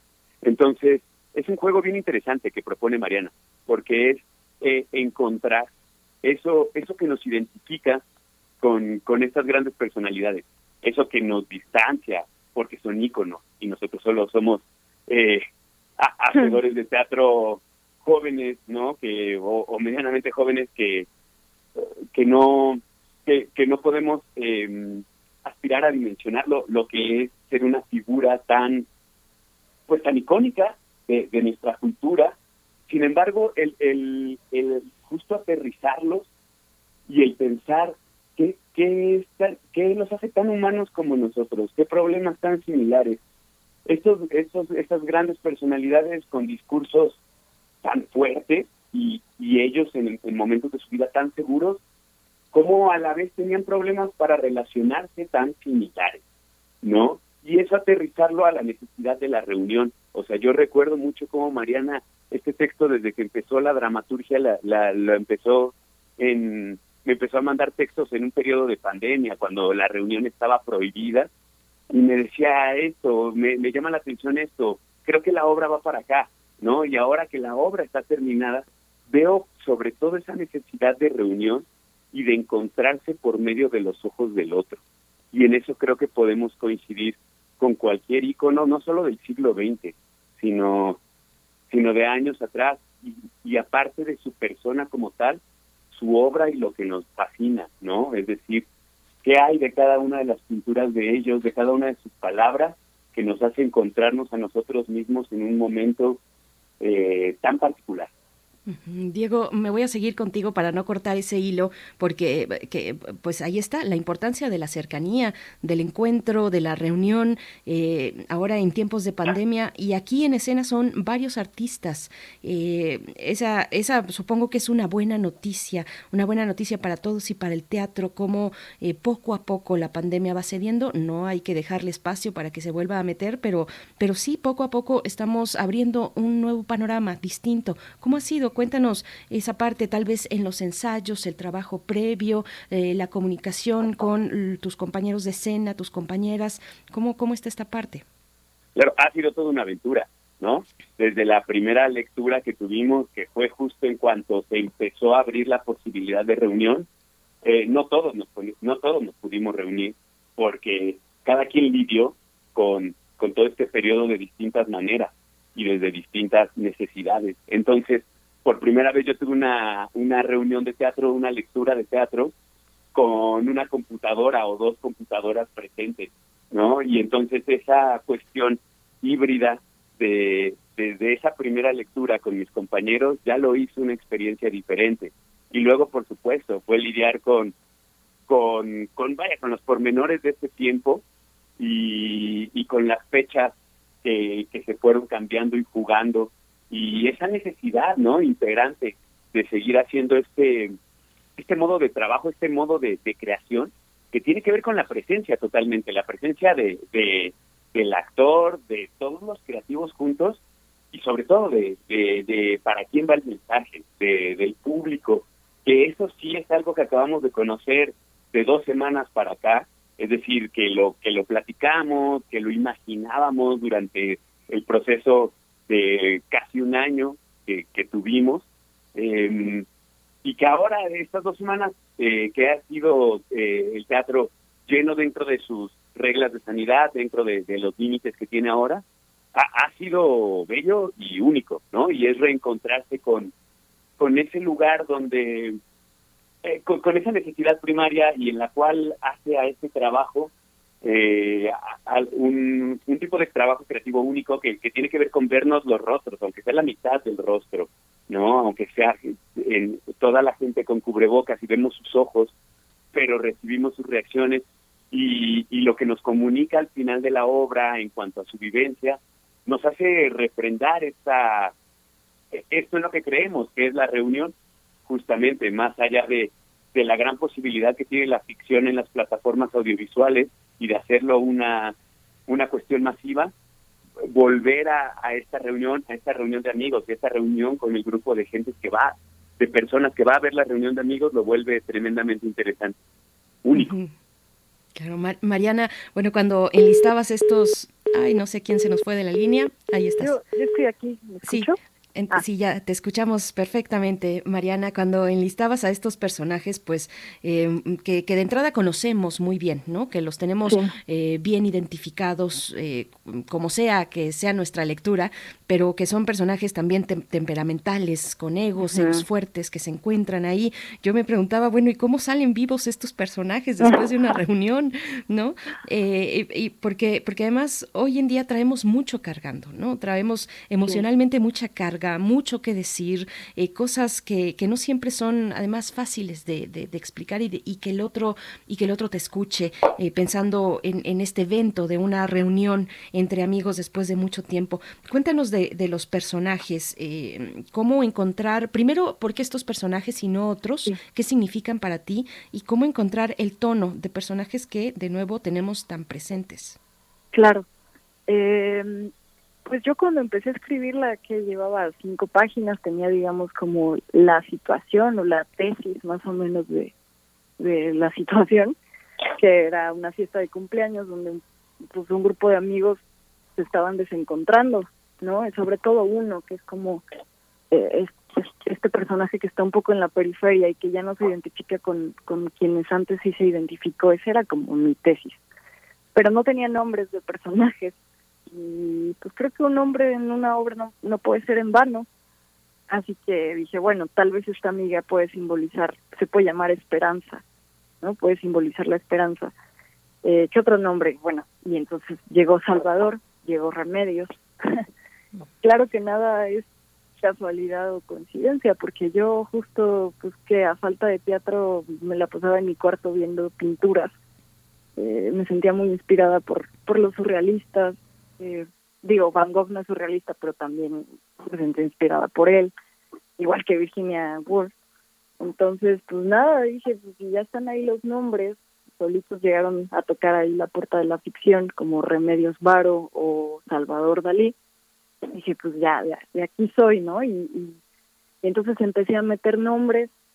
Obviamente, pues si pones un nombre de una persona así, tienes que saber algo. Entonces me clavé un poco a investigar sobre sus vidas, sobre su pensamiento. Y creo que no salen, no, no se arrancan los pelos durante la obra, aunque casi, casi sí.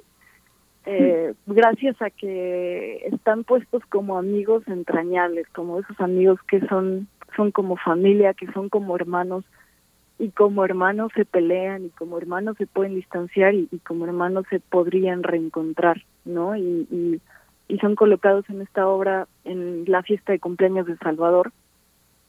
Eh, algunos han pasado más tiempo eh, sin verse, otros sí se han, han seguido el hilo.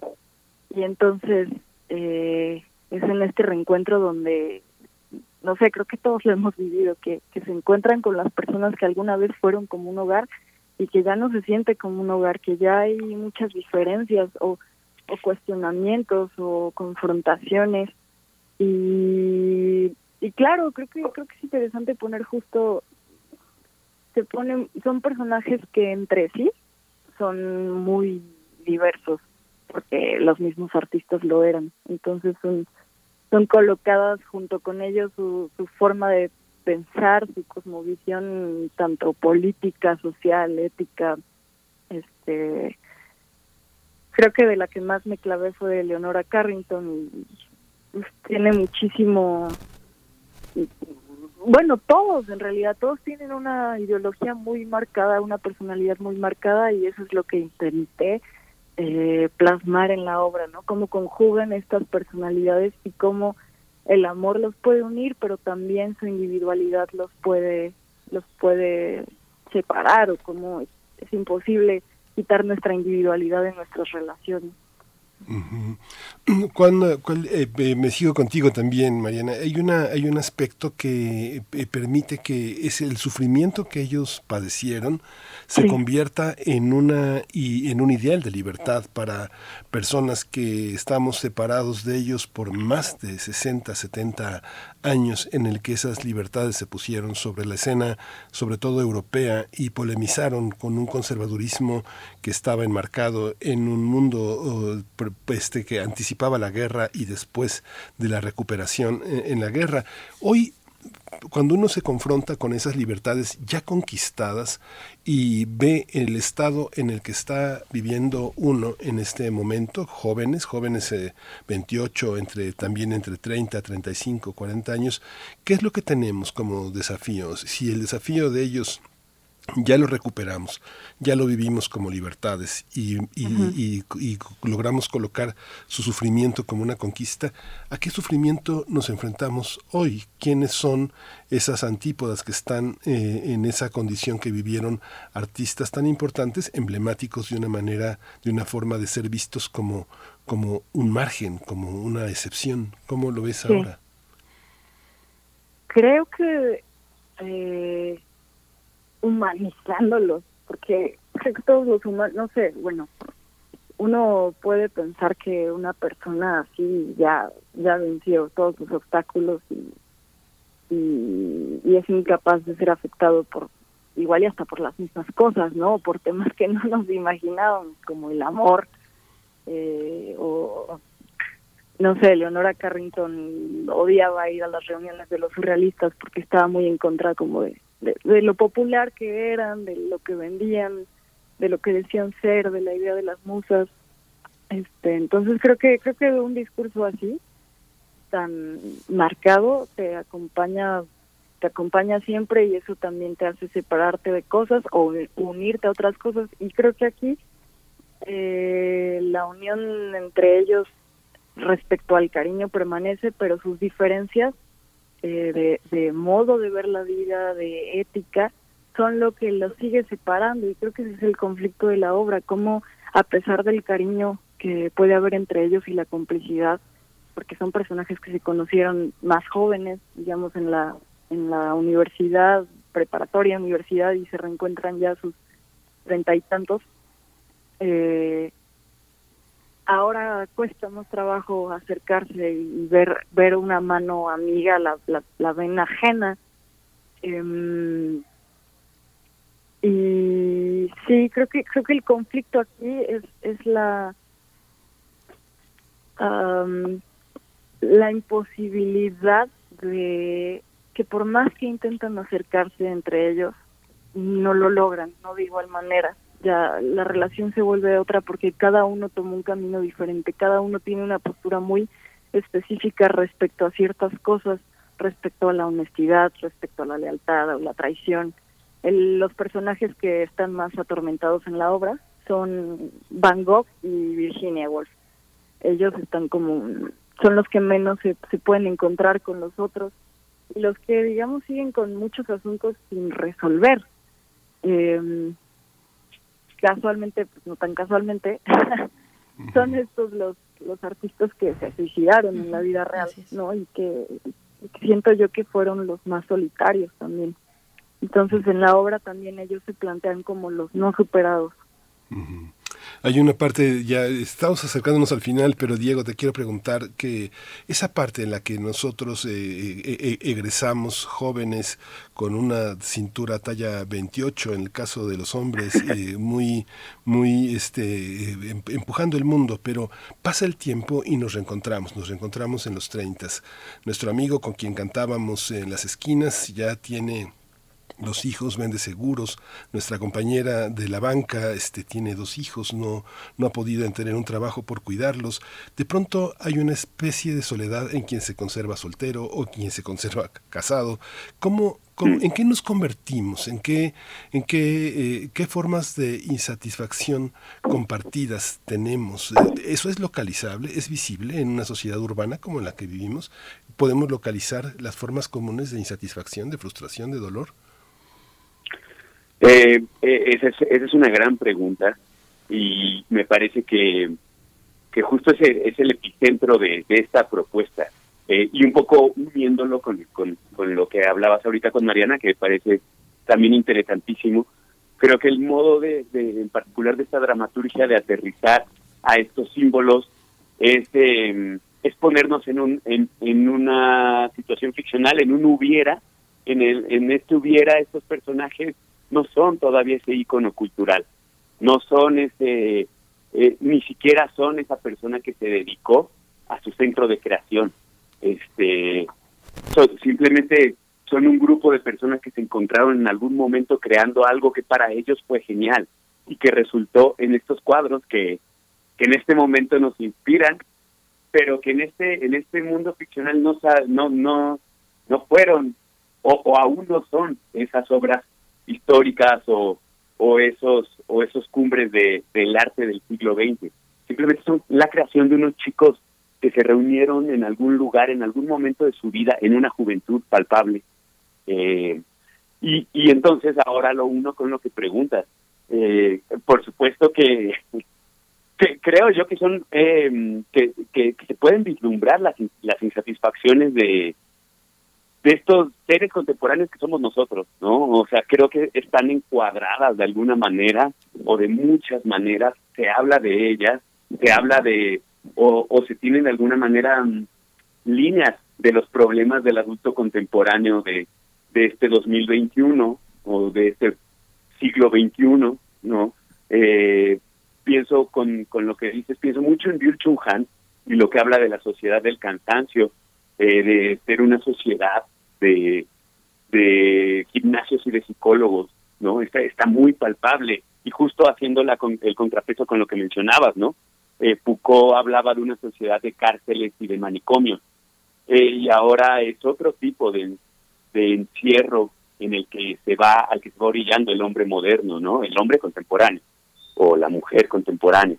Em, y en cuanto a eso, creo yo que es eh, es, es justo el epicentro este, una reunión de amigos que compartieron un momento en el que no tenían esos problemas, en el que todavía estaban en la talla 28, en, en el que soñaron o en el que pudieron vivir este despertar a la vida eh, humana y creativa, eh, a, la, a la independencia, a la independencia, a la conciencia y encontrarlo por medio del arte, es que es algo que yo creo que que, se experimenta de una manera muy bella en mayor o menor medida, eh, sobre todo por la gente que decide estudiar arte en algún momento de su vida.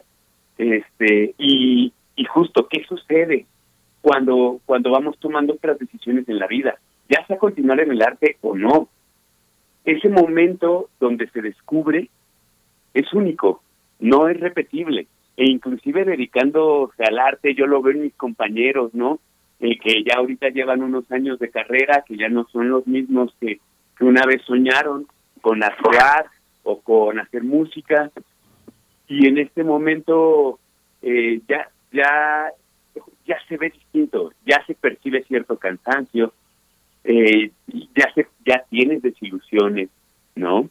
Y entonces yo creo que esta obra es una gran invitación a, a voltear a, a voltear a ver de nuevo a ese joven o a ese chico, a esa chica que una vez soñó con, o que una vez conoció más bien la maravilla de conectarse con su ser creativo por primera vez y lo que eso le provocó en su vida. Y creo yo que es un gran o es un gran pretexto para preguntarnos si somos el adulto que soñó ese ser que empezó a crear en algún momento en su juventud. Eh, y también es un gran momento para recordar eh, esos grandes momentos con los amigos eternos y a la vez efímeros, que fueron eternos en ese pequeño instante, ¿no? eh, no, no, no sé, me, creo que es, ese gran punto que desde este adulto, que ya no está ya 28, poder acudir a la magia que sí existió en algún momento, ¿no? Eso es lo, la invitación. Claro.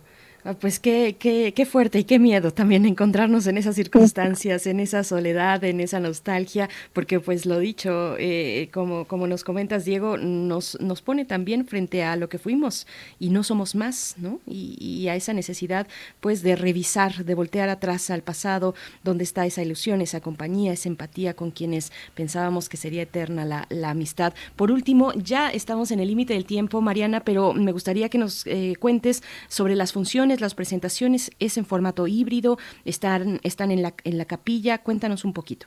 Claro, eh, las funciones son solamente los jueves a las 8 de la noche, ahí en el Teatro La Capilla, que está en Coyoacán, a unas cuadras del Metro Coyoacán, sobre la calle Madrid número 13, y se presenta la obra hasta el 17 de marzo.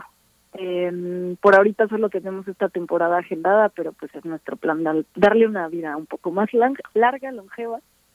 Eh, y pues eso, está los jueves. Ah, y la modalidad hay presencial y en línea también, si alguien quiere verla virtual, está a mitad de precio en línea. Muy bien, pues muchas gracias. Mariana Batista, dramaturga y directora teatral, Diego Martínez Villa, actor de teatro, y pues bueno, está hecha la invitación al Cuerno por los Toros, que se presenta en la capilla los jueves. Hasta pronto, gracias a ambos. Muchísimas gracias, hasta luego. Gracias. Pues no sé si nos vamos a ir de, eh, directo con nuestra nota. Vamos con Verónica, Verónica ah, Ortiz. Vamos a, vamos a tener una, una recomendación, las crónicas de Harris Burdick, de Christian Van Alsburg, toda una serie de lecturas que tenemos en la voz de Verónica Ortiz.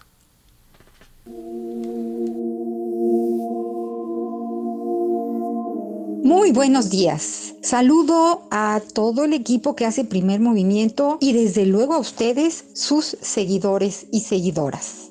Las crónicas de Harris Burdick de Chris Van Alsburg. Este es un hermoso y misterioso libro. Su inquietante historia es una más de las 14 crónicas que autores y autoras multipremiadas escriben sobre estas 14 extrañas ilustraciones. Les cuento, hace 35 años un hombre llamado Harris Burdick se presentó con el editor Peter Wenders y le entregó 14 ilustraciones con sus respectivas leyendas, ambas fascinantes, extrañas y conmovedoras. Burdick le dijo al editor que en unos días regresaría con más dibujos y leyendas, pero tan, ta, ta, tan, nunca regresó. El editor lo buscó, preguntó por él, pero Harris Burdick simplemente había desaparecido, dejándole este preciado y original regalo. Editor al fin.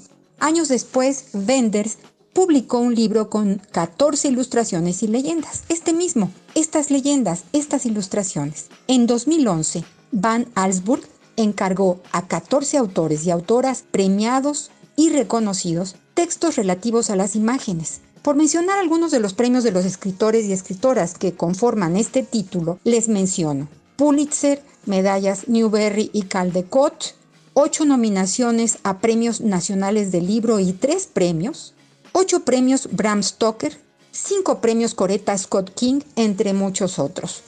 Las historias tan originales y extrañas como las ilustraciones son contadas por Sherman Alexie, Kate de Camilo, Jules Pfeiffer, la pareja Tabitha King y Stephen King, entre otros.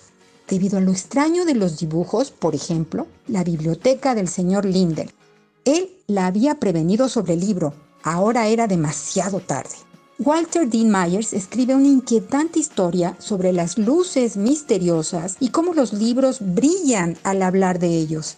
Y así muchos de los relatos bordan con gran creatividad alrededor de las ilustraciones y producen este excepcional libro, Las Crónicas de Harris Burdick. En el prólogo, Lemons Snicket el misterio crece, ya que él pone en duda que los 14 autores y autoras invitados sean realmente quienes escribieron estas crónicas. Estoy segura que al ver las ilustraciones seguro se les va a antojar escribir o imaginar algo sobre ellas. Son de verdad sugerentes e inquietantes. Ustedes podrán gozar, leer e imaginar todo lo que la posesión de este libro les provoque. Yo por lo pronto creo que en estos momentos Harris Burdick, donde quiera que esté y desde 1984, se la ha pasado muy divertido con lo que sus ilustraciones y frases han provocado. Las crónicas de Harris Burdick, 14 maravillosos autores cuentan las historias, de Chris Van Alsburg, editado en 2019 por el Fondo de Cultura Económica y traducido al español por vez primera exactamente ese año, en 2019, por la reconocida escritora mexicana Verónica Murguía, acaba de sacar su primera reimpresión a finales del año pasado. Más libros, más libres. Hasta la próxima.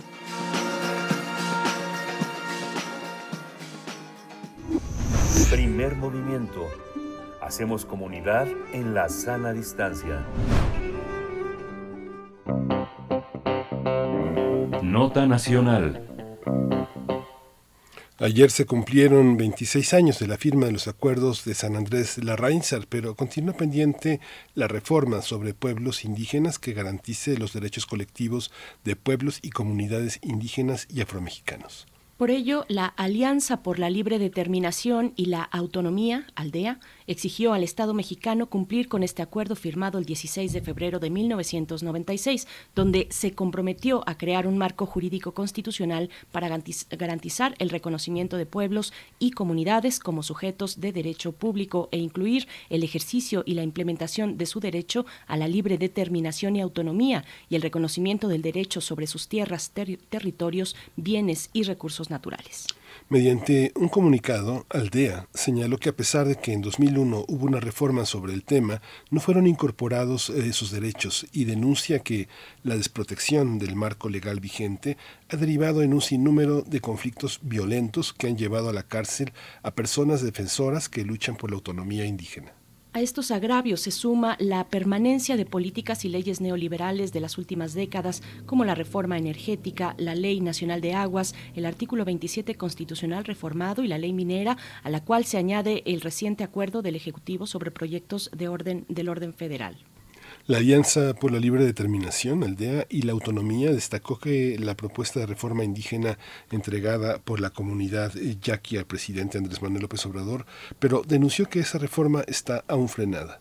Vamos a conversar acerca de, los acuerdos de San Andrés, la Reinsar y la reforma pendiente sobre pueblos indígenas. Nos acompaña con este propósito América Huerta Espino, originaria de Nahuatzén, Michoacán, comunidad eh, indígena ubicada en el corazón de la meseta Purépecha. Esta comunidad inició en 2015 la lucha por expulsar a los partidos políticos, pero con ello empezó también una represión por parte del gobierno del Estado al frente del exgobernador Silvano Aureoles. América Huerta Espino, gracias por estar aquí. Bienvenida a Primer Movimiento. Buenos días a todos. Muchas gracias por darnos esta oportunidad de poder participar.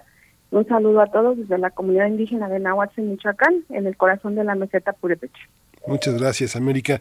Pues en la presentación está la pregunta en qué en qué estado estamos y más bien en qué estado están ustedes, porque la particularidad de Aldea eh, está encarnada en este momento en ti. Cuéntanos. Eh, disculpe, no, no lo escuché muy bien, ¿me puede repetir la...? Que la, la, la, la, pregunta está en la propia presentación. ¿Cuál es el estado que guarda eh, en relación eh, a los acuerdos de San Andrés la Reinsar la, la comunidad que usted representa? ¿Cómo, cómo, cómo viven eh, los acuerdos incumplidos y cómo tratan de cumplirlos a partir de su propia organización y de sus propias acciones? Eh, todo se, encuentra, pues yo creo que igual que hace 26 años no se han cumplido esos acuerdos que en su momento se firmaron con eh, Cedillo Ponce, en ese entonces presidente de la República. En nuestro estado creo que estamos igual, las comunidades indígenas estamos reclamando ese derecho a que se respeten y se, se les dé cumplimiento a los acuerdos de San Andrés, al igual que de esa reforma al artículo segundo constitucional. En nuestra comunidad, aparte de expulsar a los partidos políticos, hemos sufrido una criminalización constante por, eh, anteriormente por el gobernador Silvano Aureoles Conejo, que en su momento, aparte de que nos criminalizó, persiguió, hostigó, eh, formó una, una articulación con otros partidos políticos para poder este eh, desestabilizar nuestra lucha. América, eh, América Huerto Espino, ¿cómo, ¿cómo se ven 26 años en la lucha por los derechos de los pueblos indígenas? ¿Cómo se ve este acuerdo que no solamente fue firmado entre gobierno y el ZLN, sino también otras 350 organizaciones indígenas? Eh, un acuerdo nacional, ¿cómo, ¿cómo se ve hoy después de 26 años? Eh, ¿Cuál ha sido ese recorrido, digamos, en los avances, en los retrocesos, en los pendientes también y en el proyecto político que actualmente gobierna el país? Eh, los retrocesos los hemos visto día con día. Eh, hemos avanzado muy poco, muy poco porque tristemente a las comunidades originarias, comunidades indígenas nos piden eh, que seamos reconocidas cuando el reconocimiento lo tenemos porque pues yo creo que a más de 500 años de la supuesta conquista, nuestras comunidades y nuestro país sigue siendo indígena. Que nos duela reconocer, que nos dé vergüenza reconocer a algunos, eso es muy lamentable Hemos avanzado poco, pero creo que con la reforma que estamos solicitando al artículo segundo constitucional vamos a dar un paso muy importante. Eh, también mencionar que ahorita con las resoluciones que ha dado la Suprema Corte de Justicia de la Nación vemos una puerta pequeña abierta hacia las comunidades indígenas, vamos abriendo ese camino poco a poco, pero lo vamos abriendo. Eh, desafortunadamente, con el gobierno de Andrés Manuel López Obrador y esta cuarta transformación, él dijo que tenía un compromiso muy grande con las comunidades indígenas y a casi medio administración, media administración de él, pues no vemos ese avance, entonces es lo que nosotros como comunidades exigimos, ese respeto para nuestros reconocimientos de comunidades indígenas, sobre todo, que nos den ese ejercicio de nuestra libre determinación de ejercer y decidir por nosotros mismos sin la necesidad de un partido político. Que señala mi, lo que señala mi compañera Berenice Camacho es fundamental porque si uno piensa en las organizaciones indígenas que componen este acuerdo, de pronto uno piensa en más de 300 rumbos distintos.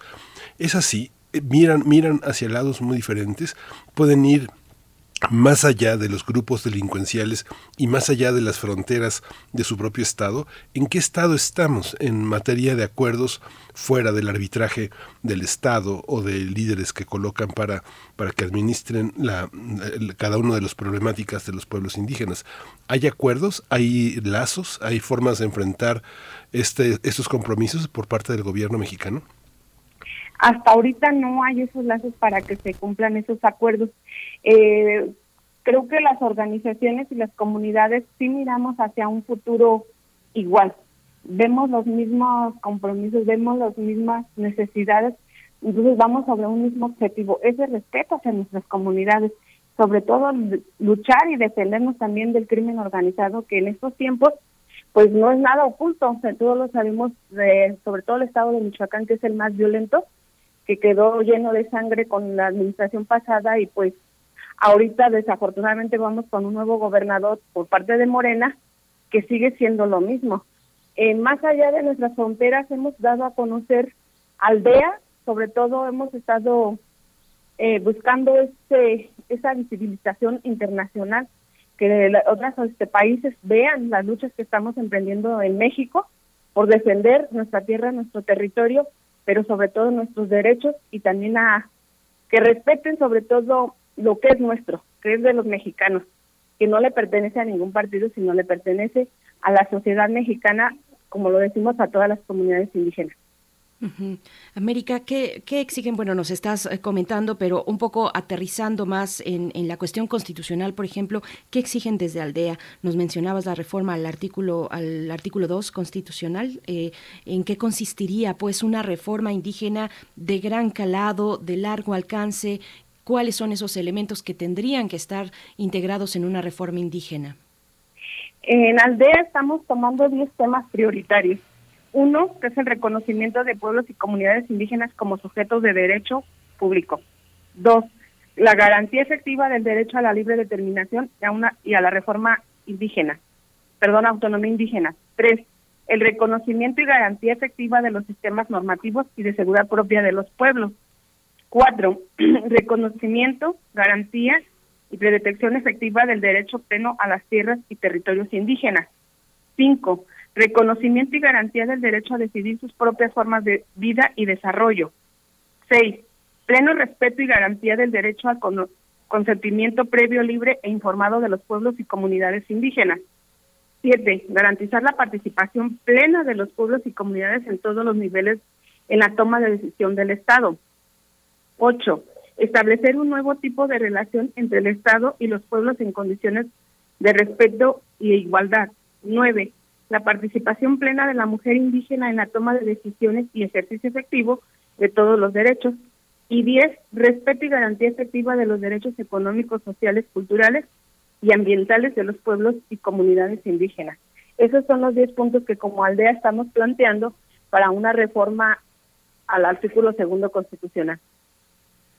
Muchos de los temas que toman, muchos de los temas que tienen son temas que, que, se contraponen con las políticas de, del gobierno federal, como por ejemplo la administración autónoma de los recursos que tienen que ver con las asignaciones presupuestales del Estado, el tema de la seguridad y la Guardia Nacional. ¿Cómo, cómo dialogar con estos, con estos temas? Digamos que el tema de la autonomía eh, en términos de lo que propone el gobierno ustedes van más lejos, que es justamente como separarse de la administración del Estado y salir como un poco de las fronteras jurisdiccionales. ¿Se enfrentan a este, a este dilema? ¿Cómo lo resuelven? ¿Cómo lo meditan? ¿Cómo lo, cómo lo reflexionan? Yo lo voy a hablar sobre más enfocado en mi comunidad. Nahuatl fue reconocido como comunidad indígena y con una libre autodeterminación el 17, el perdón, el 7 de noviembre del 2017. Tenemos un reconocimiento por los tribunales para ejercer nuestra libre autodeterminación y poder manejar nuestra nuestro recurso directo.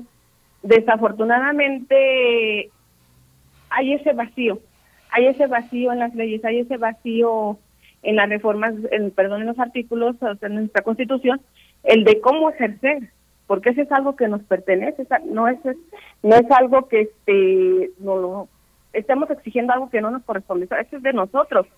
Le hemos demostrado al Estado, le hemos demostrado al gobierno también federal que como comunidades indígenas nos podemos organizar para poder ejercer, pero sobre todo también podernos cuidar entre nosotros mismos.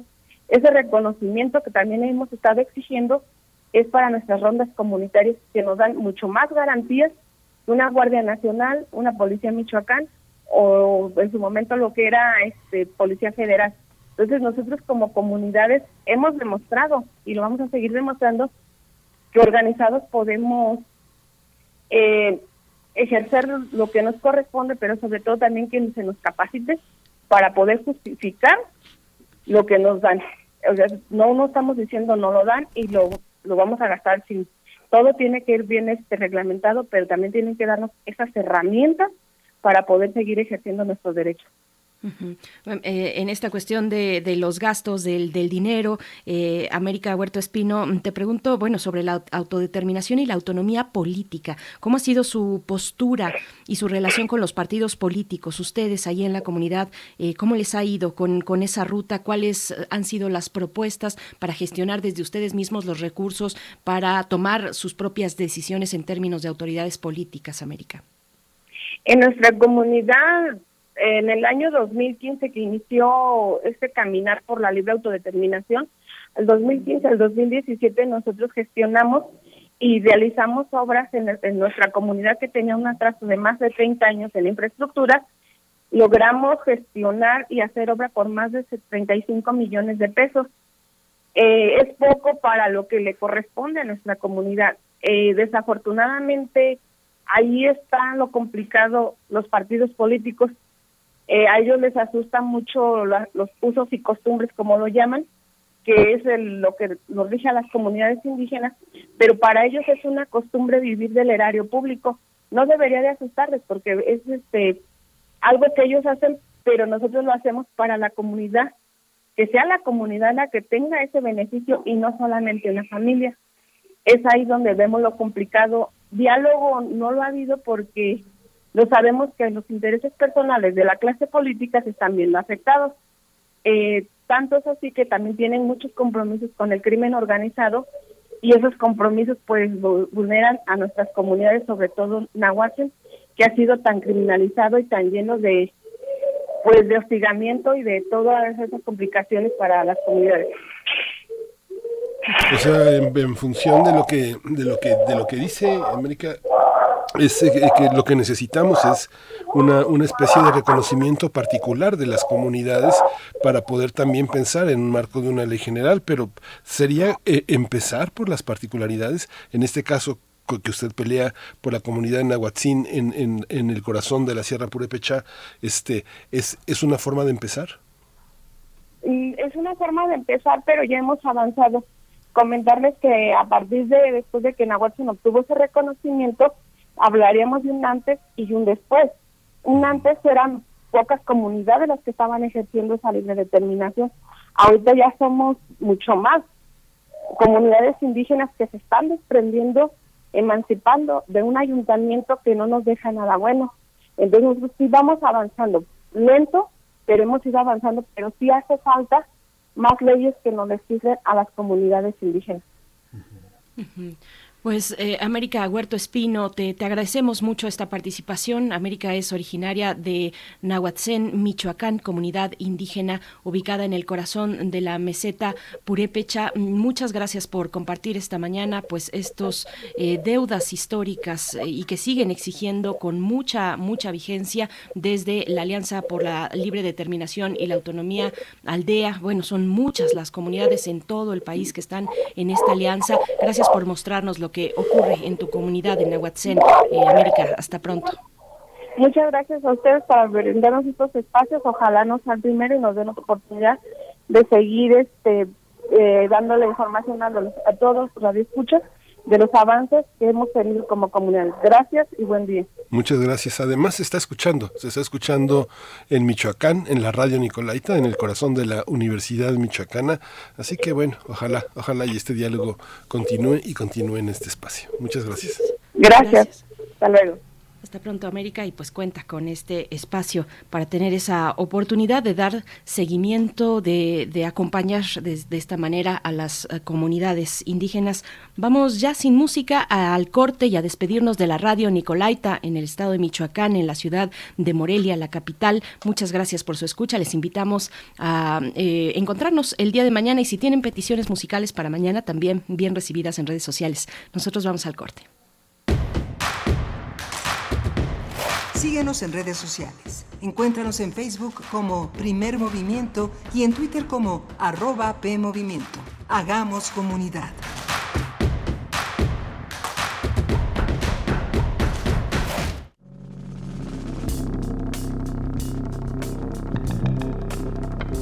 Prisma RU. Relatamos al mundo. Un informativo con visión universitaria Noticias, análisis, debate. Prisma RU. Conduce Deyanira Morán. Te invitamos a escucharnos de lunes a viernes, de 1 a 3 de la tarde. 96.1 de FM. Radio UNAM. Experiencia sonora. ¿Ya conoces la papeleta para el proceso de revocación de mandato? Sí contiene estrictas medidas de seguridad para proteger nuestra opinión. Si quieres conocerla, entra a INE.mx. ¿Y quiénes contarán nuestras opiniones? Nuestras vecinas y vecinos elegidos por sorteo y capacitados por el INE, quienes garantizan certeza, legalidad y transparencia. El ejercicio de revocación de mandato va y va muy bien. Este 10 de abril, toma tu decisión, participa y celebremos nuestra democracia. Mi INE nos une. El mafioso el narco, el cocinero, la buchona, el dealer, la mula. ¡Lotería! No importa qué droga química te metas, todas están hechas con veneno y de todas formas te destruyes. Si necesitas ayuda, llama a la línea de la vida, 800-911-2000. Para vivir feliz, no necesitas meterte nada. ¿Sabes qué tienen en común? El polvo de una estrella durmiente, el moco de King Kong o el enano más alto de todos. Pues que a todos los puedes encontrar en la radio. Solo tienes que decir las palabras mágicas. Para tus orejas y escúchanos todos los sábados a las 10 de la mañana por Radio UNAM. Experiencia sonora. La ciencia que somos. La ciencia que somos. Iberoamérica al aire. Descubre la ciencia que está presente en tu día a día a través de cápsulas, reportajes, entrevistas y reportes en vivo. Viernes de 10 a 11 horas por el 96.1 FM. La ciencia que somos. Iberoamérica al aire. Una coproducción de Radio UNAM y las direcciones de divulgación de la ciencia y de las humanidades.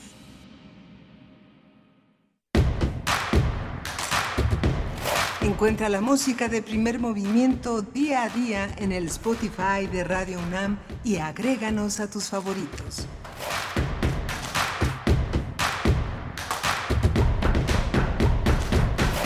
Buenos días, estamos de vuelta en primer movimiento, el espacio matutino de Radio UNAM en el 96.1 de la frecuencia modulada, estamos en vivo, también en el 860 de la amplitud modulada. Se encuentra Frida Saldívar en la producción ejecutiva, Arturo González eh, frente a la consola en los controles técnicos y Violeta Berber, la maestra Violeta Berber, le decías ayer Miguel Ángel, y bien, bien ganado y bien dicho eh, eh, ese nivel, Violeta Berber en la asistencia de producción, Miguel Ángel en la voz. ¿Cómo estás, Miguel Ángel? Hola, Berenice Camacho. Eh, muy bien, muy, eh, como decíamos hace un momento, se fue volando, se fueron volando las dos primeras horas con temas muy interesantes.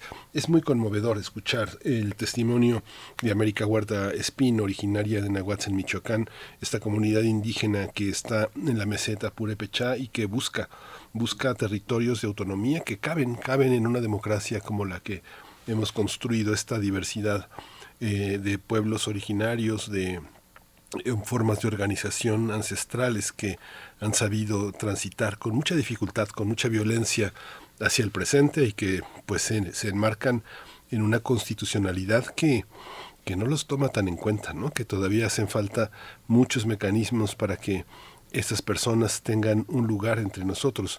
Somos distintos a muchas personas, en muchas ciudades, eh, somos mexicanos con leyes que nos cobijan, pero es importante ir construyendo el reconocimiento de las diferencias y poder vivir en paz con ellas, ¿no? Uy, le das al clavo, querido Miguel Ángel. Eh, deberían caber en la democracia esta pluralidad étnica. Por acá, fíjate que R. Guillermo comenta lo siguiente. Dice, algunas reformas pueden ser peligrosas para la nación, izquierda y derecha, pues se pueden formar gobiernos paralelos. La experiencia global dice que comunidades indígenas pueden ser manipuladas por poderes fácticos que propician una balcanización y divide, eh, el divide y vencerás, nos dice R. Guillermo. Pues bueno, yo creo que hay un tramo entre la pluralidad étnica eh, y, la, y la balcanización, ¿no? Este fenómeno de balcanización. Y bueno, esta cuestión de la unidad eh, de un Estado nacional que, que, ya ha estado a revisión desde hace bastante tiempo, unidad en torno a, a qué? Unidad en, torno a un Estado cuyas, eh, históricamente, cuyas leyes eh, pues han favorecido a los, a los más ricos. Eh, no hay que borrar, es imposible borrar y no es favorable ni deseable borrar la pluralidad étnica y, seguir exigiendo, al menos a lo que tenemos ahora, a la democracia, dar cabida y oportunidad para, para toda esta diversidad, esta pluralidad, en este caso étnica. pues bueno, seguimos leyendo sus comentarios, eh, nos nutren, nos enriquecen en, lo cotidiano y están ahí las redes para que ustedes, si quieren, se puedan acercar y comentarnos, Miguel Ángel. Sí, sí, justamente es un, es un espacio. Lo que dice Guillermo, pues sí es notable, es, es muy, muy interesante. Yo creo que sí forma parte de la, de la reflexión. Aunque cuando uno dice balcanización, eh, está eh, en el marco de una, una forma de aplastar a la Europa, a la Europa del Este, en la que se convirtió, de la que formaba parte de la ex Yugoslavia, y esta ambición de la propia, de la propia franja que recorre todo el Danubio, de querer ser europeos, ¿no? Esa, esa ilusión desde Grecia, Turquía, este, Rumanía, todos estos pueblos tan aplastados, tan marginados, este, tener todavía esta, esta cuestión ilusoria de convertirse en Europa y, atomizarse, convertirse en un gránulo constante de disolución, que forma parte de estos, se pagan estos precios, ¿no? estos precios de división y de, y de sangre. ¿no? Qué interesante comentario. Pues cuéntenos ustedes en redes sociales cómo ven, porque estuvimos hace unos momentos conversando sobre los 26 años ya que cumplen los acuerdos. Fue el día de ayer, 16 de febrero de 1996, 26 años de los acuerdos de San Andrés Larrainzar. Tuvimos la participación de América Huerta desde pues este lugar, desde la meseta Purépecha, Nahuatzén en Michoacán y, y bueno, toda la organización de la Alianza por la Libre Determinación Autonomía, Aldea, se, se hacen llamar, pues son pueblos de todo el país, de Chihuahua, de Michoacán, de la Huasteca Potosina, de, del Estado de México, de Oaxaca, por supuesto, eh, de, en fin, de Jalisco, de Chiapas, claro, eh, en fin, de muchos lugares, Campeche también, eh, que forman esta alianza por la libre determinación de la autonomía y que piden y que exigen al gobierno una reforma indígena que no termina de llegar.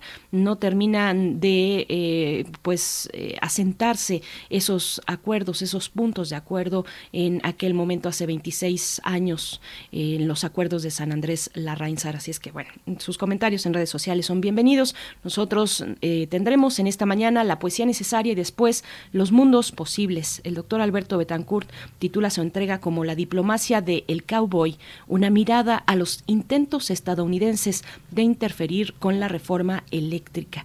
Bueno, bien interesante esta, esta hora, Miguel Ángel.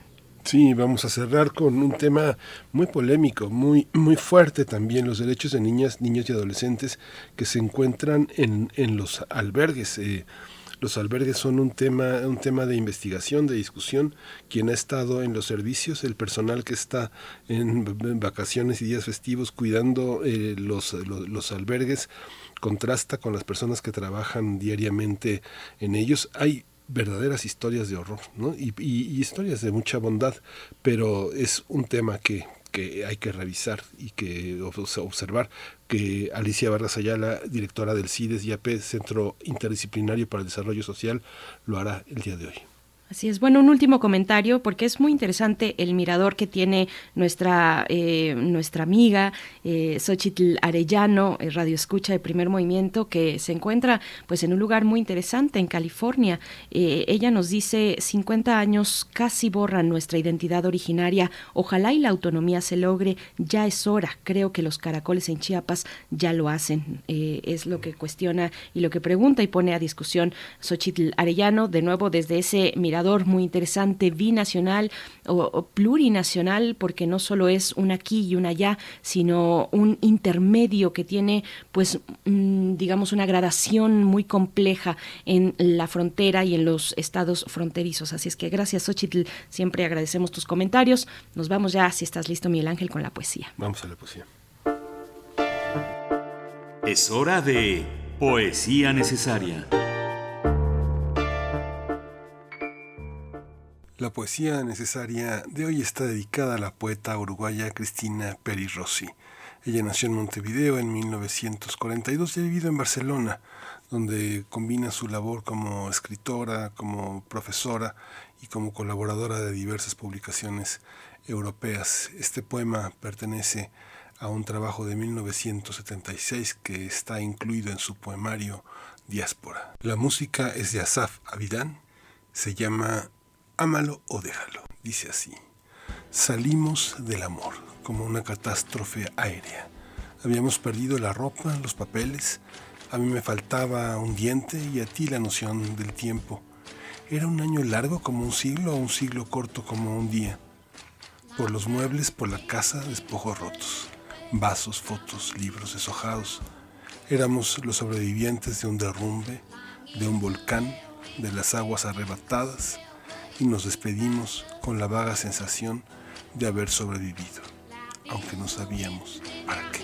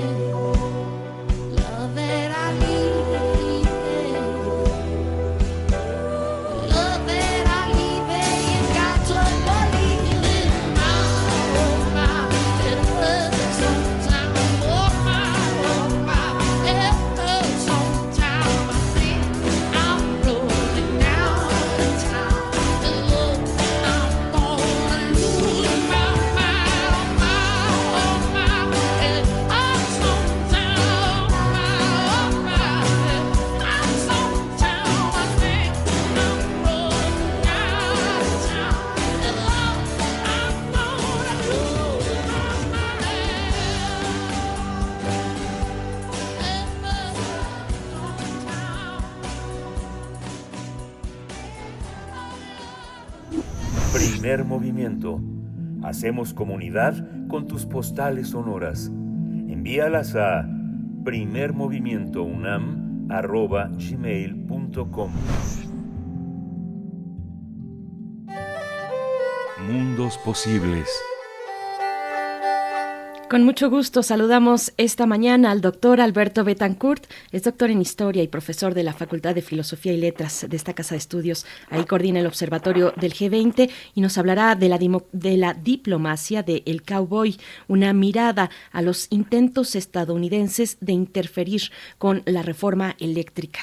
doctor Alberto Betancourt, ¿cómo estás? Qué gusto encontrarnos. Berenice, Miguel Ángel, muy buenos días, qué gusto saludarlos a ustedes y a todos nuestros amigos que nos hacen el gran honor de escucharnos. Igualmente, Alberto. Y reflexionar juntos con nosotros. Así es. Bienvenido, eh, querido Alberto Betancourt. Pues un momento definitorio donde muchas cuestiones han salido a flote en el contexto de la reforma eléctrica. Cuéntanos, por favor. ¿Qué, qué momento tan complicado está viviendo nuestro país? ¿Cuántas cosas están ocurriendo simultáneamente? Cuántos eh, intereses, digamos, acechan nuestra soberanía. Y pues por lo mismo yo creo que eso reclama de una sociedad civil vigilante, activa, creativa, dispuesta a defender los valores eh, de nuestra nación. Entre ellos, por ejemplo, pues nuestra soberanía, que es un elemento que no tiene fecha de caducidad, que se mantiene vigente y que nosotros tenemos que actualizar permanentemente. Tengo en mi morral, y ahora lo saco y lo tengo en las manos, un libro de Dolia Esteves que se llama El embajador. En ese texto ella realiza una serie de entrevistas, una veintena de entrevistas a diversos embajadores de los Estados Unidos en México. Y en este texto, mi apreciado colega, el doctor Lorenzo Meyer, pues habla de la importancia que tiene el papel de un embajador de los Estados Unidos en México, la delicadeza de sus funciones, el peso que puede tener en un momento dado su intervención, o por el contrario, a veces el hecho de que los embajadores ni siquiera conocen cuál es eh, la política que está siguiendo la Casa Blanca, ¿no?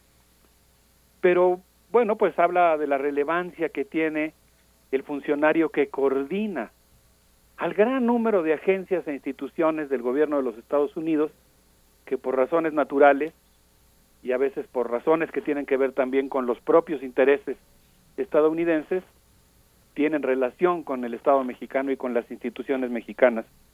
Y en ese contexto, pues yo quisiera hacer algunos comentarios respecto a la política de Estado que está siguiendo actualmente el gobierno de los Estados Unidos para intervenir en el proceso legislativo mexicano que tiene que ver con la iniciativa de reforma constitucional en materia de energía eléctrica pero quisiera centrarme en el entendido de que pues las tareas que hace un embajador en muchas ocasiones pues reclaman discreción, son secretas, no son tan visibles para el público. Quisiera centrarme en la figura del embajador Kenneth Lee Salazar, eh, pues a partir de la información pública que tenemos sobre sus actividades. El embajador Kenneth Lee Salazar es un hombre complejo, poderoso, con mucha experiencia, suele presentarse como un ambientalista y muchas de las cosas que hace las justifica en nombre de la defensa del medio ambiente.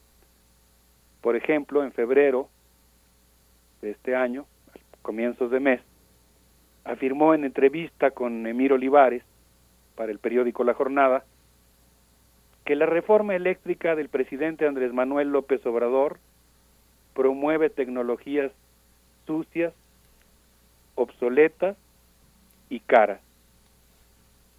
Y aquí yo creo que es importante hacer referencia a la propia carrera profesional y política del ahora embajador, quien pues yo diría que en términos de su participación en el sector ambiental, pues su política ha sido por lo menos contradictoria y quisiera hacer referencia a algunos hechos. Por ejemplo, en 2005 estrenó su asiento en el Senado, votando en contra del aumento de los estándares de eficiencia para autos y camiones.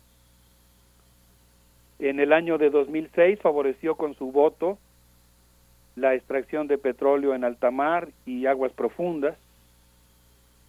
Y el 9 de mayo de 2009 apoyó una iniciativa de George Bush con un voto en el sentido de impedir que la ley de especies en peligro de extinción sirviera para proteger a los osos polares, obligando a las empresas a disminuir las emisiones de gases invernaderos, de invernadero, perdón.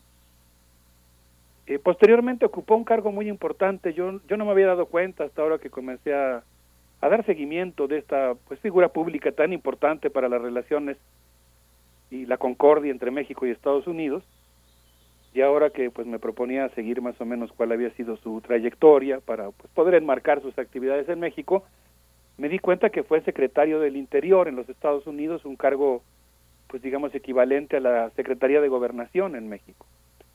Como tal, pues fue responsable de otorgar los permisos y manejar los estragos del accidente ocurrido el 20 de abril de 2010 cuando la plataforma de esta empresa legendaria, yo diría para mal, British Petroleum, eh, en su plataforma Deepwater Horizon, derramó 4.9 millones de barriles en aguas del Golfo de México antes de poder sellar con cemento esa fuga que estaba ubicada a 4.000 pies de profundidad. Durante su gestión como secretario del Interior, otorgó millones de acres para la explotación marina en el Golfo de México y el 28 de abril del año 2010 aprobó la construcción del parque eólico marino Cape Wind, Cape Wind perdón, la primera operación eólica comercial en aguas públicas al otorgar a Atlantic la línea de transmisión de energía eólica. Fue una medida que suscitó una gran discusión en los Estados Unidos debido a que, pues no sé, estamos ante una novedad, ¿no? En cierto sentido, por supuesto, nos parece o parece parece ser preferible desde luego la energía eólica y la solar a la producida por hidrocarburos, pero también estamos ante una situación inédita porque en este caso el hecho de que en aguas públicas, lo mismo que en algunas áreas naturales que también ocurrió algo similar, que son digamos, reservas, pues hay un bien público que en este caso es el aire y pues fue otorgado a empresas privadas. Esto provocó una enorme discusión en los Estados Unidos. En el año de 2012 entregó permisos a la empresa petrolera Shell para la explotación de petróleo en el Ártico y los ambientalistas lo acusaron de estar ligado a empresas mineras y agroindustriales. Eh, entonces, pues estamos hablando de un eh, político estadounidense que efectivamente pues ha tenido una participación importante en el sector ambiental, pero digamos porque yo soy partidario siempre de pues de hacer historia, de registrar los hechos, de averiguar exactamente qué es lo que ocurrió, que pues al menos ha estado involucrado de cierta manera en estos eh, hechos que yo he mencionado y que forman parte de un debate público muy importante en Estados Unidos en relación a pues eh, los temas ligados con la privatización, la propia eficiencia de los paradigmas ambientales que se están siguiendo y desde luego pues la ligazón que existe muy fuerte entre empresas privadas y funcionarios públicos. sería un primer comentario que yo haría, Berenice, a reserva de que ahorita me gustaría entrar específicamente al tema de pues algunas declaraciones que ha hecho el embajador que hablan de del interés del gobierno de los Estados Unidos de tener una injerencia, pues digamos, directa en el proceso legislativo sobre esta importante reforma que se está discutiendo en nuestro país. Pues adelante, Alberto. parece que el embajador nos está escuchando en su radio de doble banda. Doble banda es la, es la frecuencia que suele tener, ¿no? bueno, sí, me imagino que pues parte de las tareas de un embajador pues consisten justamente en, en monitorear las discusiones, las opiniones que existen en el país en el que es representante. Eh, bueno, pues eh, el embajador ha tenido un papel muy activo eh, en nuestro país. Por ejemplo, el día 2 de febrero le dijo a Emir Olivares, vuelvo a citar la misma entrevista, que la aprobación de la reforma eléctrica del presidente Andrés Manuel López Obrador podría impactar el desarrollo y la integración de ambas naciones. Un día más tarde, el diputado Ignacio Mier Velasco defendió la iniciativa de reforma eléctrica y dijo en relación a su inminente reunión con el embajador de Estados Unidos que la reforma dejará el 46% del sector en manos de la empresa privada. Ese día el embajador se reunió con Sergio Gutiérrez Luna, diputado, presidente de la Cámara de Diputados, y con Rubén Moreira, presidente de la Junta de Coordinación Política. El 4 de febrero, eh, la prensa informó que el diplomático señaló compartí nuestra decidida visión de una América del Norte como potencia de energía limpia y pues eh, 12 horas después de haber visitado la Cámara de Diputados y haber señalado en una declaración que desde mi punto de vista fue interpretada de manera muy optimista por la prensa, eh, al salir de la Cámara de Diputados, ya un hecho en sí mismo que para a mí me llamó mucho la atención, el hecho de que el embajador de los Estados Unidos acudiera al recinto parlamentario en un momento tan delicado en el que se está discutiendo un asunto crucial para la soberanía de nuestro país, al salir, desde mi punto de vista, es una declaración prudente, en el, es una declaración muy genérica en el sentido de que el presidente Andrés Manuel López Obrador tenía buenos motivos para tratar de actualizar la legislación. Fue lo único que dijo y se interpretó como que si estuviera apoyando la reforma.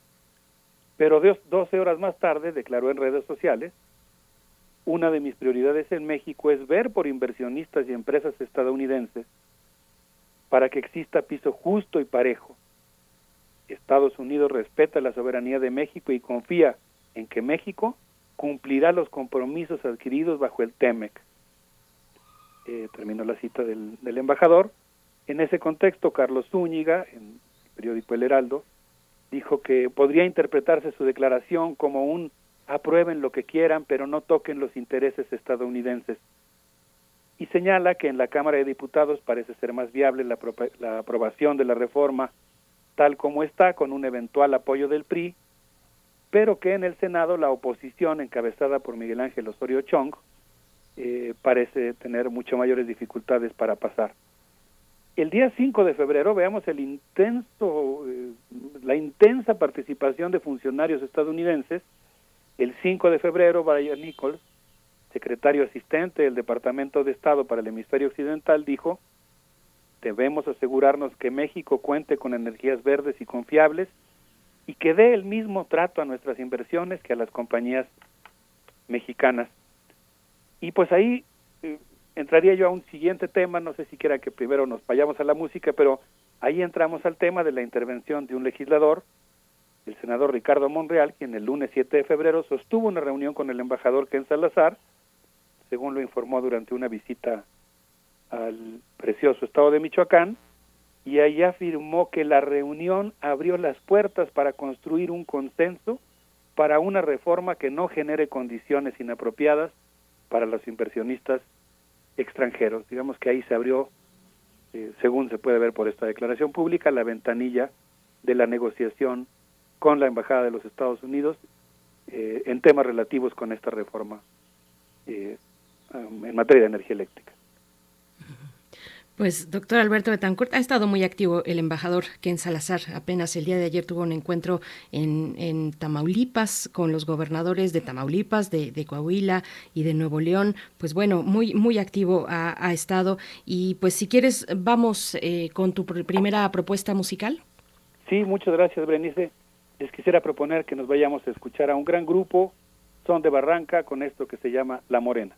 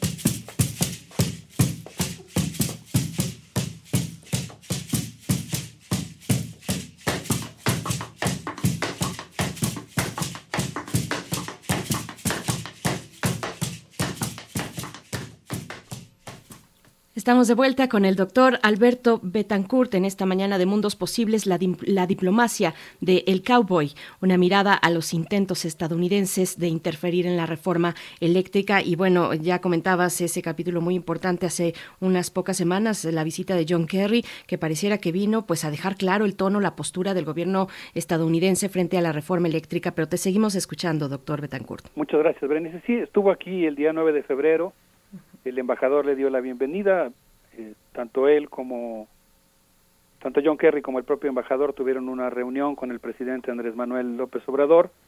Y en ese contexto, eh, ese día, Luis Carriles señaló en una nota eh, llamada Aguas Profundas, pues recordó las afirmaciones que había hecho también la secretaria de Energía Jennifer Granholm, quien advirtió que el gobierno estadounidense estaba seriamente preocupado por la reforma constitucional en materia de energía y amenazó, si no van a, respetar el TEMEC, sería mejor abandonarlo.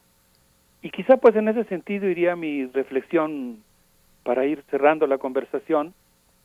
Eh, la verdad es que el TEMEC forma parte de una estrategia que está siguiendo el gobierno norteamericano que apunta a la conformación de una entidad geopolítica, de una entidad política y de una entidad económica que es América del Norte.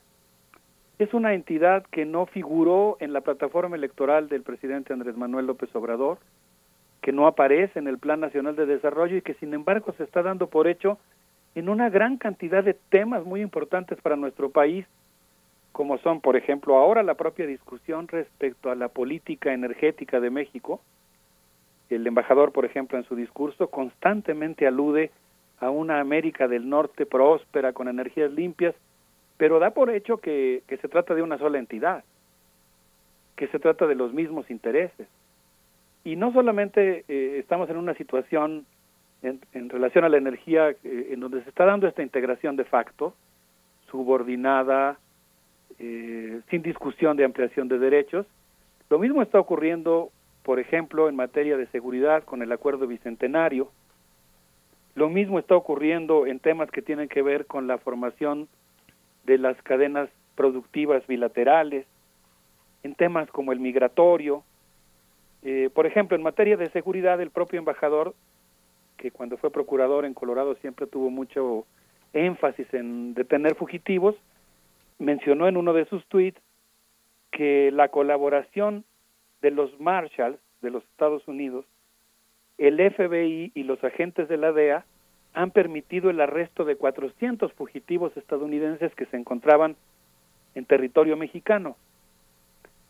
Eh, a mí sí me gustaría pues que hubiera una aclaración respecto a qué se refiere con esta colaboración y esta intervención de los agentes extranjeros en las investigaciones y en el arresto de estos fugitivos. Él hizo alusión, por ejemplo, a la, a la llegada de agentes del FBI y de la DEA al estado de Quintana Roo, y el gobernador del estado tuvo que salir a decir que solamente habían colaborado en tareas de inteligencia, aunque aún ahí pues habría que aclarar a qué se refiere con tareas de inteligencia, porque, por ejemplo, para la ley estadounidense, no para la mexicana, la inteligencia incluye la penetración de grupos criminales. Eso significaría actuación en el terreno. O incluye, por ejemplo, la violación de las comunicaciones y de la privacidad. Entonces, pues lo que tenemos es en realidad un proceso muy fuerte de, de presión norteamericana para que una gran cantidad de asuntos que deben pertenecer a la soberanía nacional, que deben ser decididos por mexicanos, por las instituciones mexicanas, ahora se decidan de manera bilateral. No sé, Berenice Miguel Ángel, si tuviera yo oportunidad de cerrar el comentario nada más con una con un, con un ejemplo que me parece que ilustra esta situación. Sí, adelante Alberto, por favor. Muchas gracias. Bueno, tuve el gusto nuevamente de hablar con mi, con mi amiga y colega, la historiadora Daniela Morales, quien está siguiendo pues todos los cambios que están ocurriendo en el estado de Michoacán, lo hace siempre con mucho profesionalismo, con mucho rigor, registrando lo que ocurre.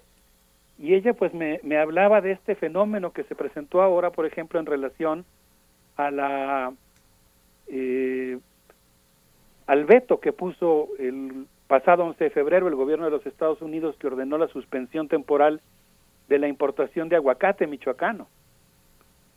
y pues eh, se aludió que el motivo era que un inspector estadounidense de los alrededor de 30 inspectores que operan en territorio michoacano para certificar el producto que se envía a Estados Unidos recibió una llamada intimidatoria en el municipio de Uruapan. Bueno, pues la respuesta, por un lado veamos qué, enorme impacto, y eso es lo que yo quisiera señalar. Se está construyendo una estructura productiva que depende, por ejemplo, en el caso de Michoacán, en muy buena medida, de la exportación del aguacate. Y eso permite que en un momento dado, si se veta, como ocurrió la importación de aguacate mexicano en los Estados Unidos, pues imagínense ustedes la catástrofe económica que eso provoca. Ahí se están construyendo condiciones de vulnerabilidad. Me mencionaba eh, mi amiga Daniela Morales que, por ejemplo, el miércoles 16 de este mes, el gobernador de Michoacán, Alfredo Ramírez Bedoya, se reunió con el ministro consejero de Seguridad Pública de la Embajada de Estados Unidos, Timothy Dumas, y le presentó una propuesta de un mecanismo de seguridad para aplicar en el territorio para garantizar que pues que haya seguridad para los inspectores norteamericanos. Entonces, estamos en una situación en la que se está dando por hecho la integración de esta entidad, que yo insisto que si eso se va a formar, pues sí tiene que formar parte de una discusión democrática que tengamos los mexicanos, que es América del Norte, y se está planteando entonces la adopción de un enfoque bilateral de la seguridad, de la economía, de los temas migratorios y en este caso de la, de la política energética, que incluye pues la participación policiaca en nuestro, en nuestro territorio, la integración de cadenas productivas bilaterales con supervisión en muchas fases de agentes norteamericanos y pues lo que estamos viendo y ahí es donde a mí me preocupa digamos eh, la existencia de un fuerte sector dentro del gobierno federal que está apoyando este proyecto integracionista y que está abriendo ventanillas de negociación. Yo diría que se abrió una ventanilla legislativa que atiende Ricardo Monreal, que ya dijo que quiere llegar a un consenso con la embajada, la ventanilla de seguridad que atiende el canciller Marcelo Ebrard y la ventanilla económica que la atiende la secretaria de Economía Tatiana Cloutier. Entonces, pues creo que son temas que ameritan toda nuestra atención, que nosotros debemos seguir con toda puntualidad y que como sociedad tenemos que discutir para defender nuestra soberanía y evitar seguir acendrando las condiciones que nos vuelven vulnerables. Nosotros tenemos que aspirar a ser un país independiente. Entonces creo que vale mucho la pena pues cuestionar las medidas que en nombre de esta integración y de una idea yo diría casi porfirista de engancharnos a la locomotora del progreso norteamericano, pues eh, están aumentando nuestra dependencia respecto a las políticas de, Estados Unidos. Yo creo que, que para México y, y, respecto al mundo también, por lo que México puede aportar al mundo, México puede aportar mucho más si se mantiene como una nación independiente, con sus propios valores, con sus propias políticas, y creo que es muy importante que que tengamos esto claro y que hagamos pues nuestra cumplamos con nuestra responsabilidad ciudadana de defender nuestra soberanía. Pues doctor Alberto Betancourt, nos quedamos con muchos apuntes, hay algunos comentarios también en la audiencia, te imaginarás.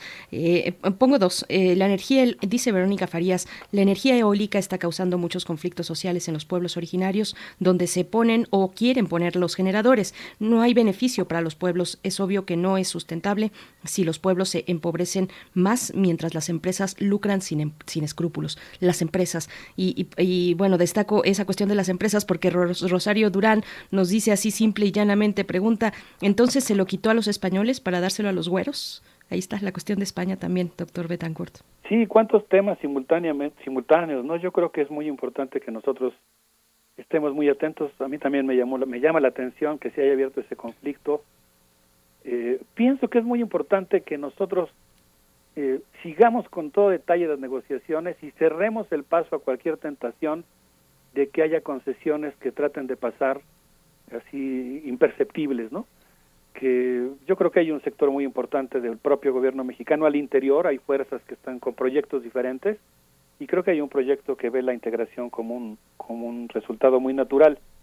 Yo creo que ahí es donde entra en juego la importancia de una sociedad vigilante que defienda la soberanía popular, nacional y democrática como un valor vigente y viable, pues como un paradigma, Berenice, que preserva nuestra libertad, yo diría que nosotros tenemos que defender celosamente nuestra capacidad de decidir en qué país queremos vivir, cómo queremos que sean nuestras leyes, cuánto queremos que cueste la energía eléctrica, quién queremos que la produzca, si la queremos considerar un bien público o una mera mercancía. Y ahí yo digo que todos tenemos una tarea que hacer como ciudadanos. Y un gran ejemplo de las comunidades que lo están haciendo ya, que están defendiendo el territorio, los recursos. Ahí está Puebla, eh, la eh, las comunidades frente al agua, Bonafonte, en fin, muchos, muchas cuestiones, doctor Betancourt.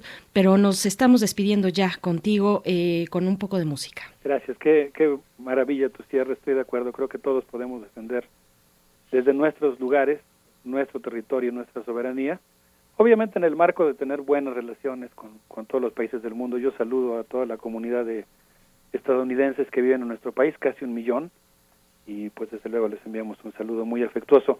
Les propongo que nos despidamos con el gigante Rubén Blades y el grupo Making Movies, con esto que se llama No te calles. Un abrazo con mucho cariño, Berenice, para ti, para Miguel Ángel y para todos nuestros amigos del auditorio. Gracias, Alberto. No te calles. Vamos. Thank you.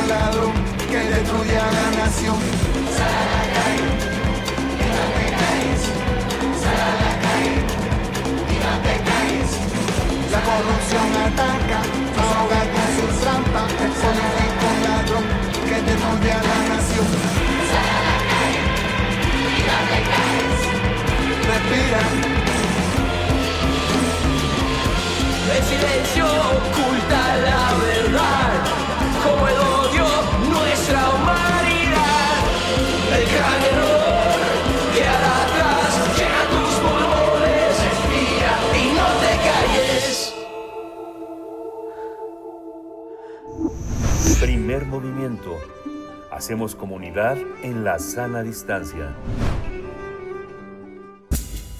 Libertad. Seguridad. Salud. Identidad. Alimentación. Libre desarrollo de la personalidad. Educación. Pensar nuestros derechos humanos. Doy la bienvenida a Alicia Vargas Ayala, directora del CIDES, IAP, Centro Interdisciplinario para el Desarrollo Social, e integrante del Consejo Directivo de la Redim, para hablar de los derechos de niñas, niños y adolescentes que se encuentran en los albergues. Alicia Vargas Ayala, bienvenida, ¿cómo estás? ¿Qué tal? Muy buenos días, ¿cómo están ustedes? Muchas gracias por el espacio. Muy bien, Alicia, gran tema. Y gran tema, Miguel Ángel. Este, la verdad es que estamos este, una vez más frente a una situación grave de omisión de regulación y de protección de niños, niñas adolescentes. Y en este, frente a esta situación que nos acabamos de encontrar en la Ciudad de México, nos hace hacer un, un recuento eh, breve, aunque sea por lo menos un recuento histórico eh, breve que nos permita dar cuenta de qué es lo que ha venido pasando en relación a los eh, a los albergues, a los centros de asistencia que deberían tener una función de protección, de garantizar la seguridad, la vida de los niños y niñas. No nos queda más que recordar que en el año 2019, eh, derivado de un caso específico que ahorita quiero comentar, la Comisión Nacional de Derechos Humanos realizó un informe especial sobre niñas, niños y adolescentes en centros de asistencia social y albergues públicos y privados de la República Mexicana. Este informe precisamente viene derivado de una denuncia que se presentó en el año 2018 de casos que fueron registrados en 2017 en un centro denominado La Gran Familia, dirigido por Rosa Verduzco, Mamá Rosa, como todo el mundo la conocemos, en Michoacán.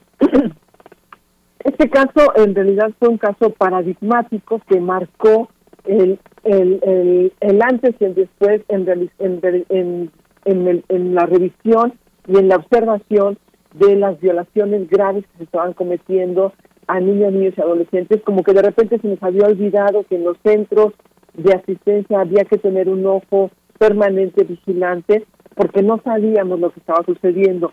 El caso de, de, la, de Mamá Rosa precisamente nos abre eh, los ojos una vez más para dar cuenta de que en las cinco sedes de estos albergues denominados Ciudad de los Niños, particularmente el caso de Salamanca en Michoacán, se observó eh, datos que se fueron evidenciados por fotografías y testimonios de golpes y abusos, abuso sexual hacia menores que viven en la casa de la ciudad de los niños, y hubo una serie de, de irregularidades que derivó también una investigación acerca del desvío de fondos que se realizaban en estos centros de asistencia. Sin embargo, no fue sino que hasta el, hasta el, hasta que el DIF en el 2016 finales 17 realizó una visita y tuvo conocimiento de que una monja quemó en una estufa las manos de una niña de 7 años por haber robado una plastilina que se aperturó y la carpeta de investigación. Estos, estos eh, casos nos dan, eh, este caso particularmente, nos da cuenta de las series de, de, de, condiciones de alta vulnerabilidad en las que se encuentran los niños albergados en los distintos espacios. Eh, lo que sucede, lo que sucedió aquí en la Ciudad de México, que fue denunciado a principios precisamente de este año, en donde se investiga un presunto maltrato a niños en albergues de la de, de la Magdalena Contreras y que también eh, se deriva en una investigación al centro eh, San Bernabé y otros CAIs que están ubicados en, el, en el rango de autoridad del gobierno de la Ciudad de México, pues abre una carpeta de investigación que lleva eh, a identificar las pruebas que se presentan a través de fotografías y que fue muy eh, difundido en los distintos medios de, comunicación. Y las autoridades de la Ciudad de México se dan a la tarea a través de, de la Fiscalía General también de la Procuraduría de Protección investigar los presuntos maltratos de menores de edad coordinados precisamente por el Instituto de Asistencia a Poblaciones Prioritarias. Derivado de esta investigación, la Comisión de Derechos Humanos de la Ciudad de México descarta eh, que se estén cometiendo abusos contra menores en los albergues. Aquí habría que tener en cuenta varios elementos y las razones por las que la comisión descarta esta presunción de, de abusos contra menores. Y uno de los, de los elementos más importantes es que las autoridades responsables de la supervisión no tienen la investidura de, en, su, en, su, en su marco normativo de llevar a cabo precisamente estas, estas este seguimiento y estas eh, vigilancias de evaluación a los centros de investigación.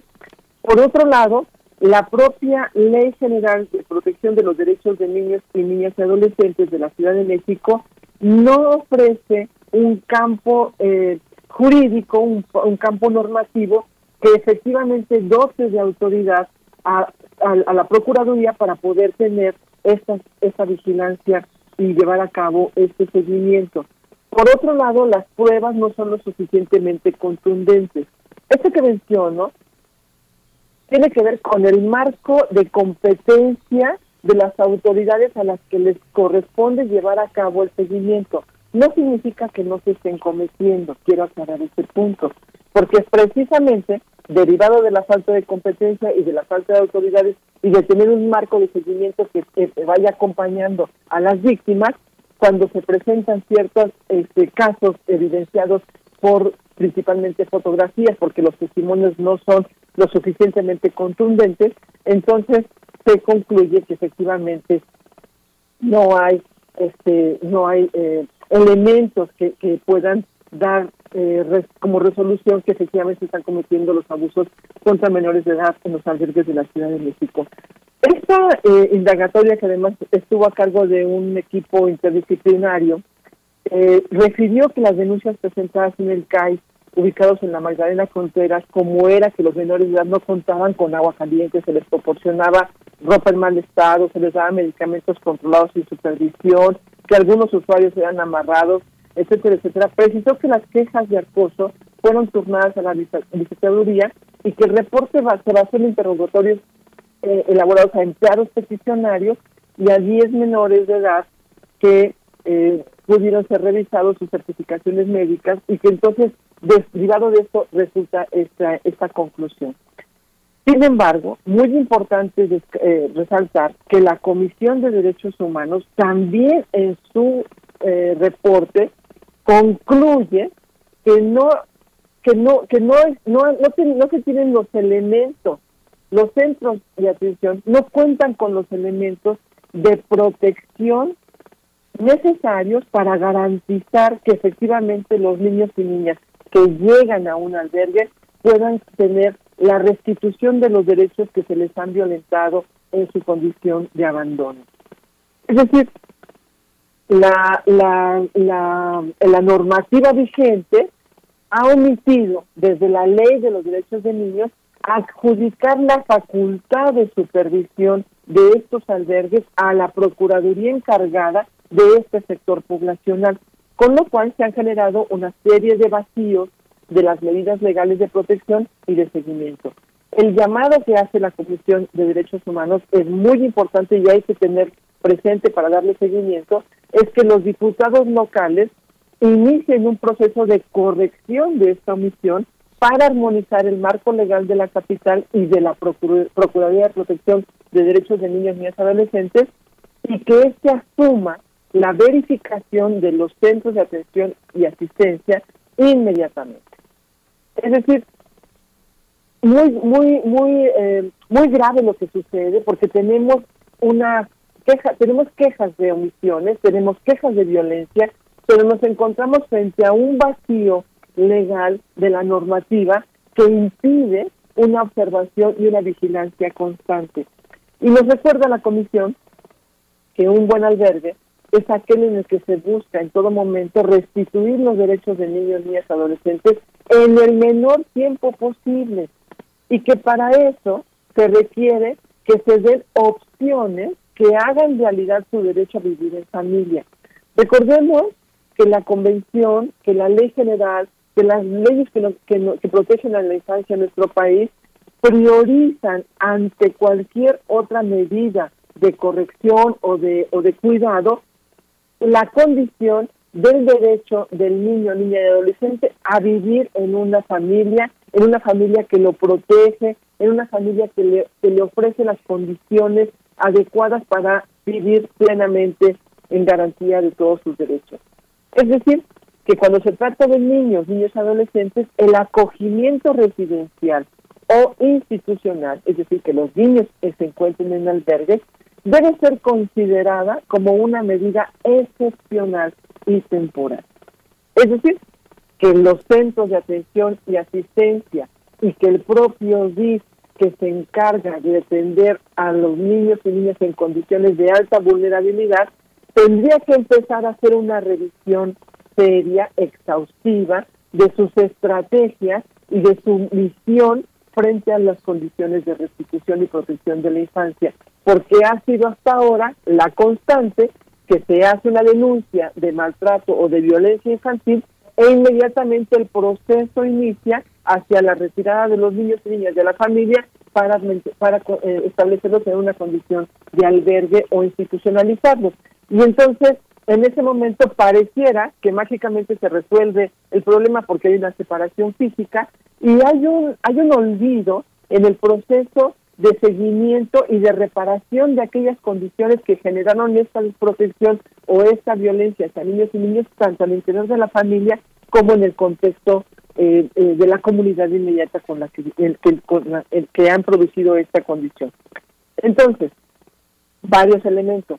Vuelve a ser necesaria la revisión de la estrategia educativa, la revisión de la estrategia de protección, porque la ley nos dice claramente cuál es el estatus en el que deben de vivir niños y niñas, la normativa establece otros elementos y lo que sucede en la vida real es otra cosa completamente distinta.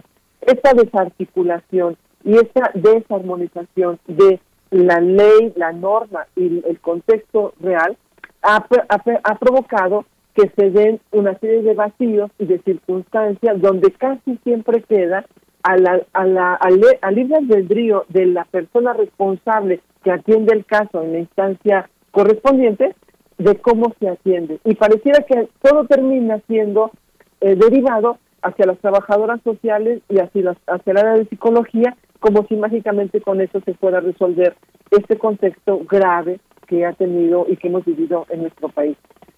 Sin duda, el tema de la violencia sigue siendo un tema lacerante, que se encuentra en todos los espacios donde aparentemente deben ser espacios de seguridad para niños, niños y adolescentes y como sociedad una vez más el llamado a que lo, lo, lo tengamos en cuenta, hagamos conciencia del trato que le estamos dando a nuestra niñez, porque precisamente ahí está la clave de la revisión que tenemos que hacer en torno a la protección integral.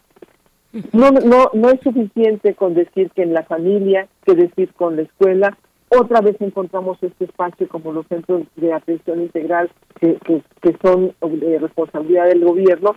Y, pareciera que en todos los lugares donde vemos que caminan y se encuentra la infancia, tenemos y estamos gestando como sociedad condiciones de alto riesgo y alta vulnerabilidad. Y bueno, pues hasta aquí nos quedamos porque este caso, recordando el tema de Mamá Rosa, podríamos seguirle encontrando más pies y más brazos y son temas que más allá de las de las pocas denuncias que se puedan presentar, verdaderamente nos hemos encontrado con casos sumamente catastróficos que han dañado la vida y la integralidad de niños y niñas en nuestro país y en nuestro país. Pues Alicia Vargas Ayala, muchas gracias por, por, ponerlo esta mañana. Ojalá demos seguimiento a los avances en el caso de Ciudad de México, porque es muy, muy importante, pues eh, es un tema que está ahí, que nos hace preguntarnos en qué condiciones están los, las y los cuidadores o trabajadores de los albergues, eh, condiciones laborales, opciones de actualización y profesionalización para un trabajo con menores de edad en contextos pues de, tanta vulnerabilidad y quiénes son esos chicos y chicas institucionalizados. Bueno, la palabra es horrible, pero, pero que están ahí al cuidado del Estado, qué tipo de cuidados requieren, cuidados psicológicos, médicos, alimentarios, educativos, bueno, de desarrollo en general, con qué herramientas deberían contar las y los servidores al cuidado de estos chicos. Eh, qué tipo de preparación debería proveerles el Estado, en fin, eh, hay mucho que seguir conversando. Te agradecemos que lo pongas en la mesa y de nuevo, ojalá le demos seguimiento y tengamos buenas noticias eh, en lo que toca, en este caso, al gobierno de, de la Ciudad de México, Alicia. Muchas gracias, Berenice, por poner tan claramente el foco de lo que tenemos que darle seguimiento. Así es, esos son los puntos, sin lugar, sin lugar a dudas. Gracias. Hasta pronto, querida Alicia, en 15 días. gracias. Hasta luego. Gracias. Nos encontramos pronto. Miguel Ángel, nos vamos. Sí, nos vamos. Qué interesante. Buen fin de semana. Nos encontramos, eh, bueno, nos encontramos mañana viernes. Vamos a, eh, tenemos una, un menú muy interesante, así que acompáñenos de 7 a 10 eh, de la mañana aquí en Primer Movimiento. Esto fue Primer Movimiento. El mundo desde la universidad. Radio UNAM presentó Primer Movimiento, El Mundo desde la Universidad, con Berenice Camacho y Miguel Ángel Quemain en la conducción, Frida Saldívar y Violeta Berber, producción, Antonio Quijano y Patricia Zavala, noticias, Miriam Trejo y Rodrigo Mota, coordinadores e invitados. Tamara Quirós, redes sociales. Arturo González y Socorro Montes, operación técnica. Servicio social, Vicente Pérez e Iván Chavarría. Locución, Tessa Uribe y Juan Stack. Quédate en sintonía con Radio UNAM. Experiencia sonora.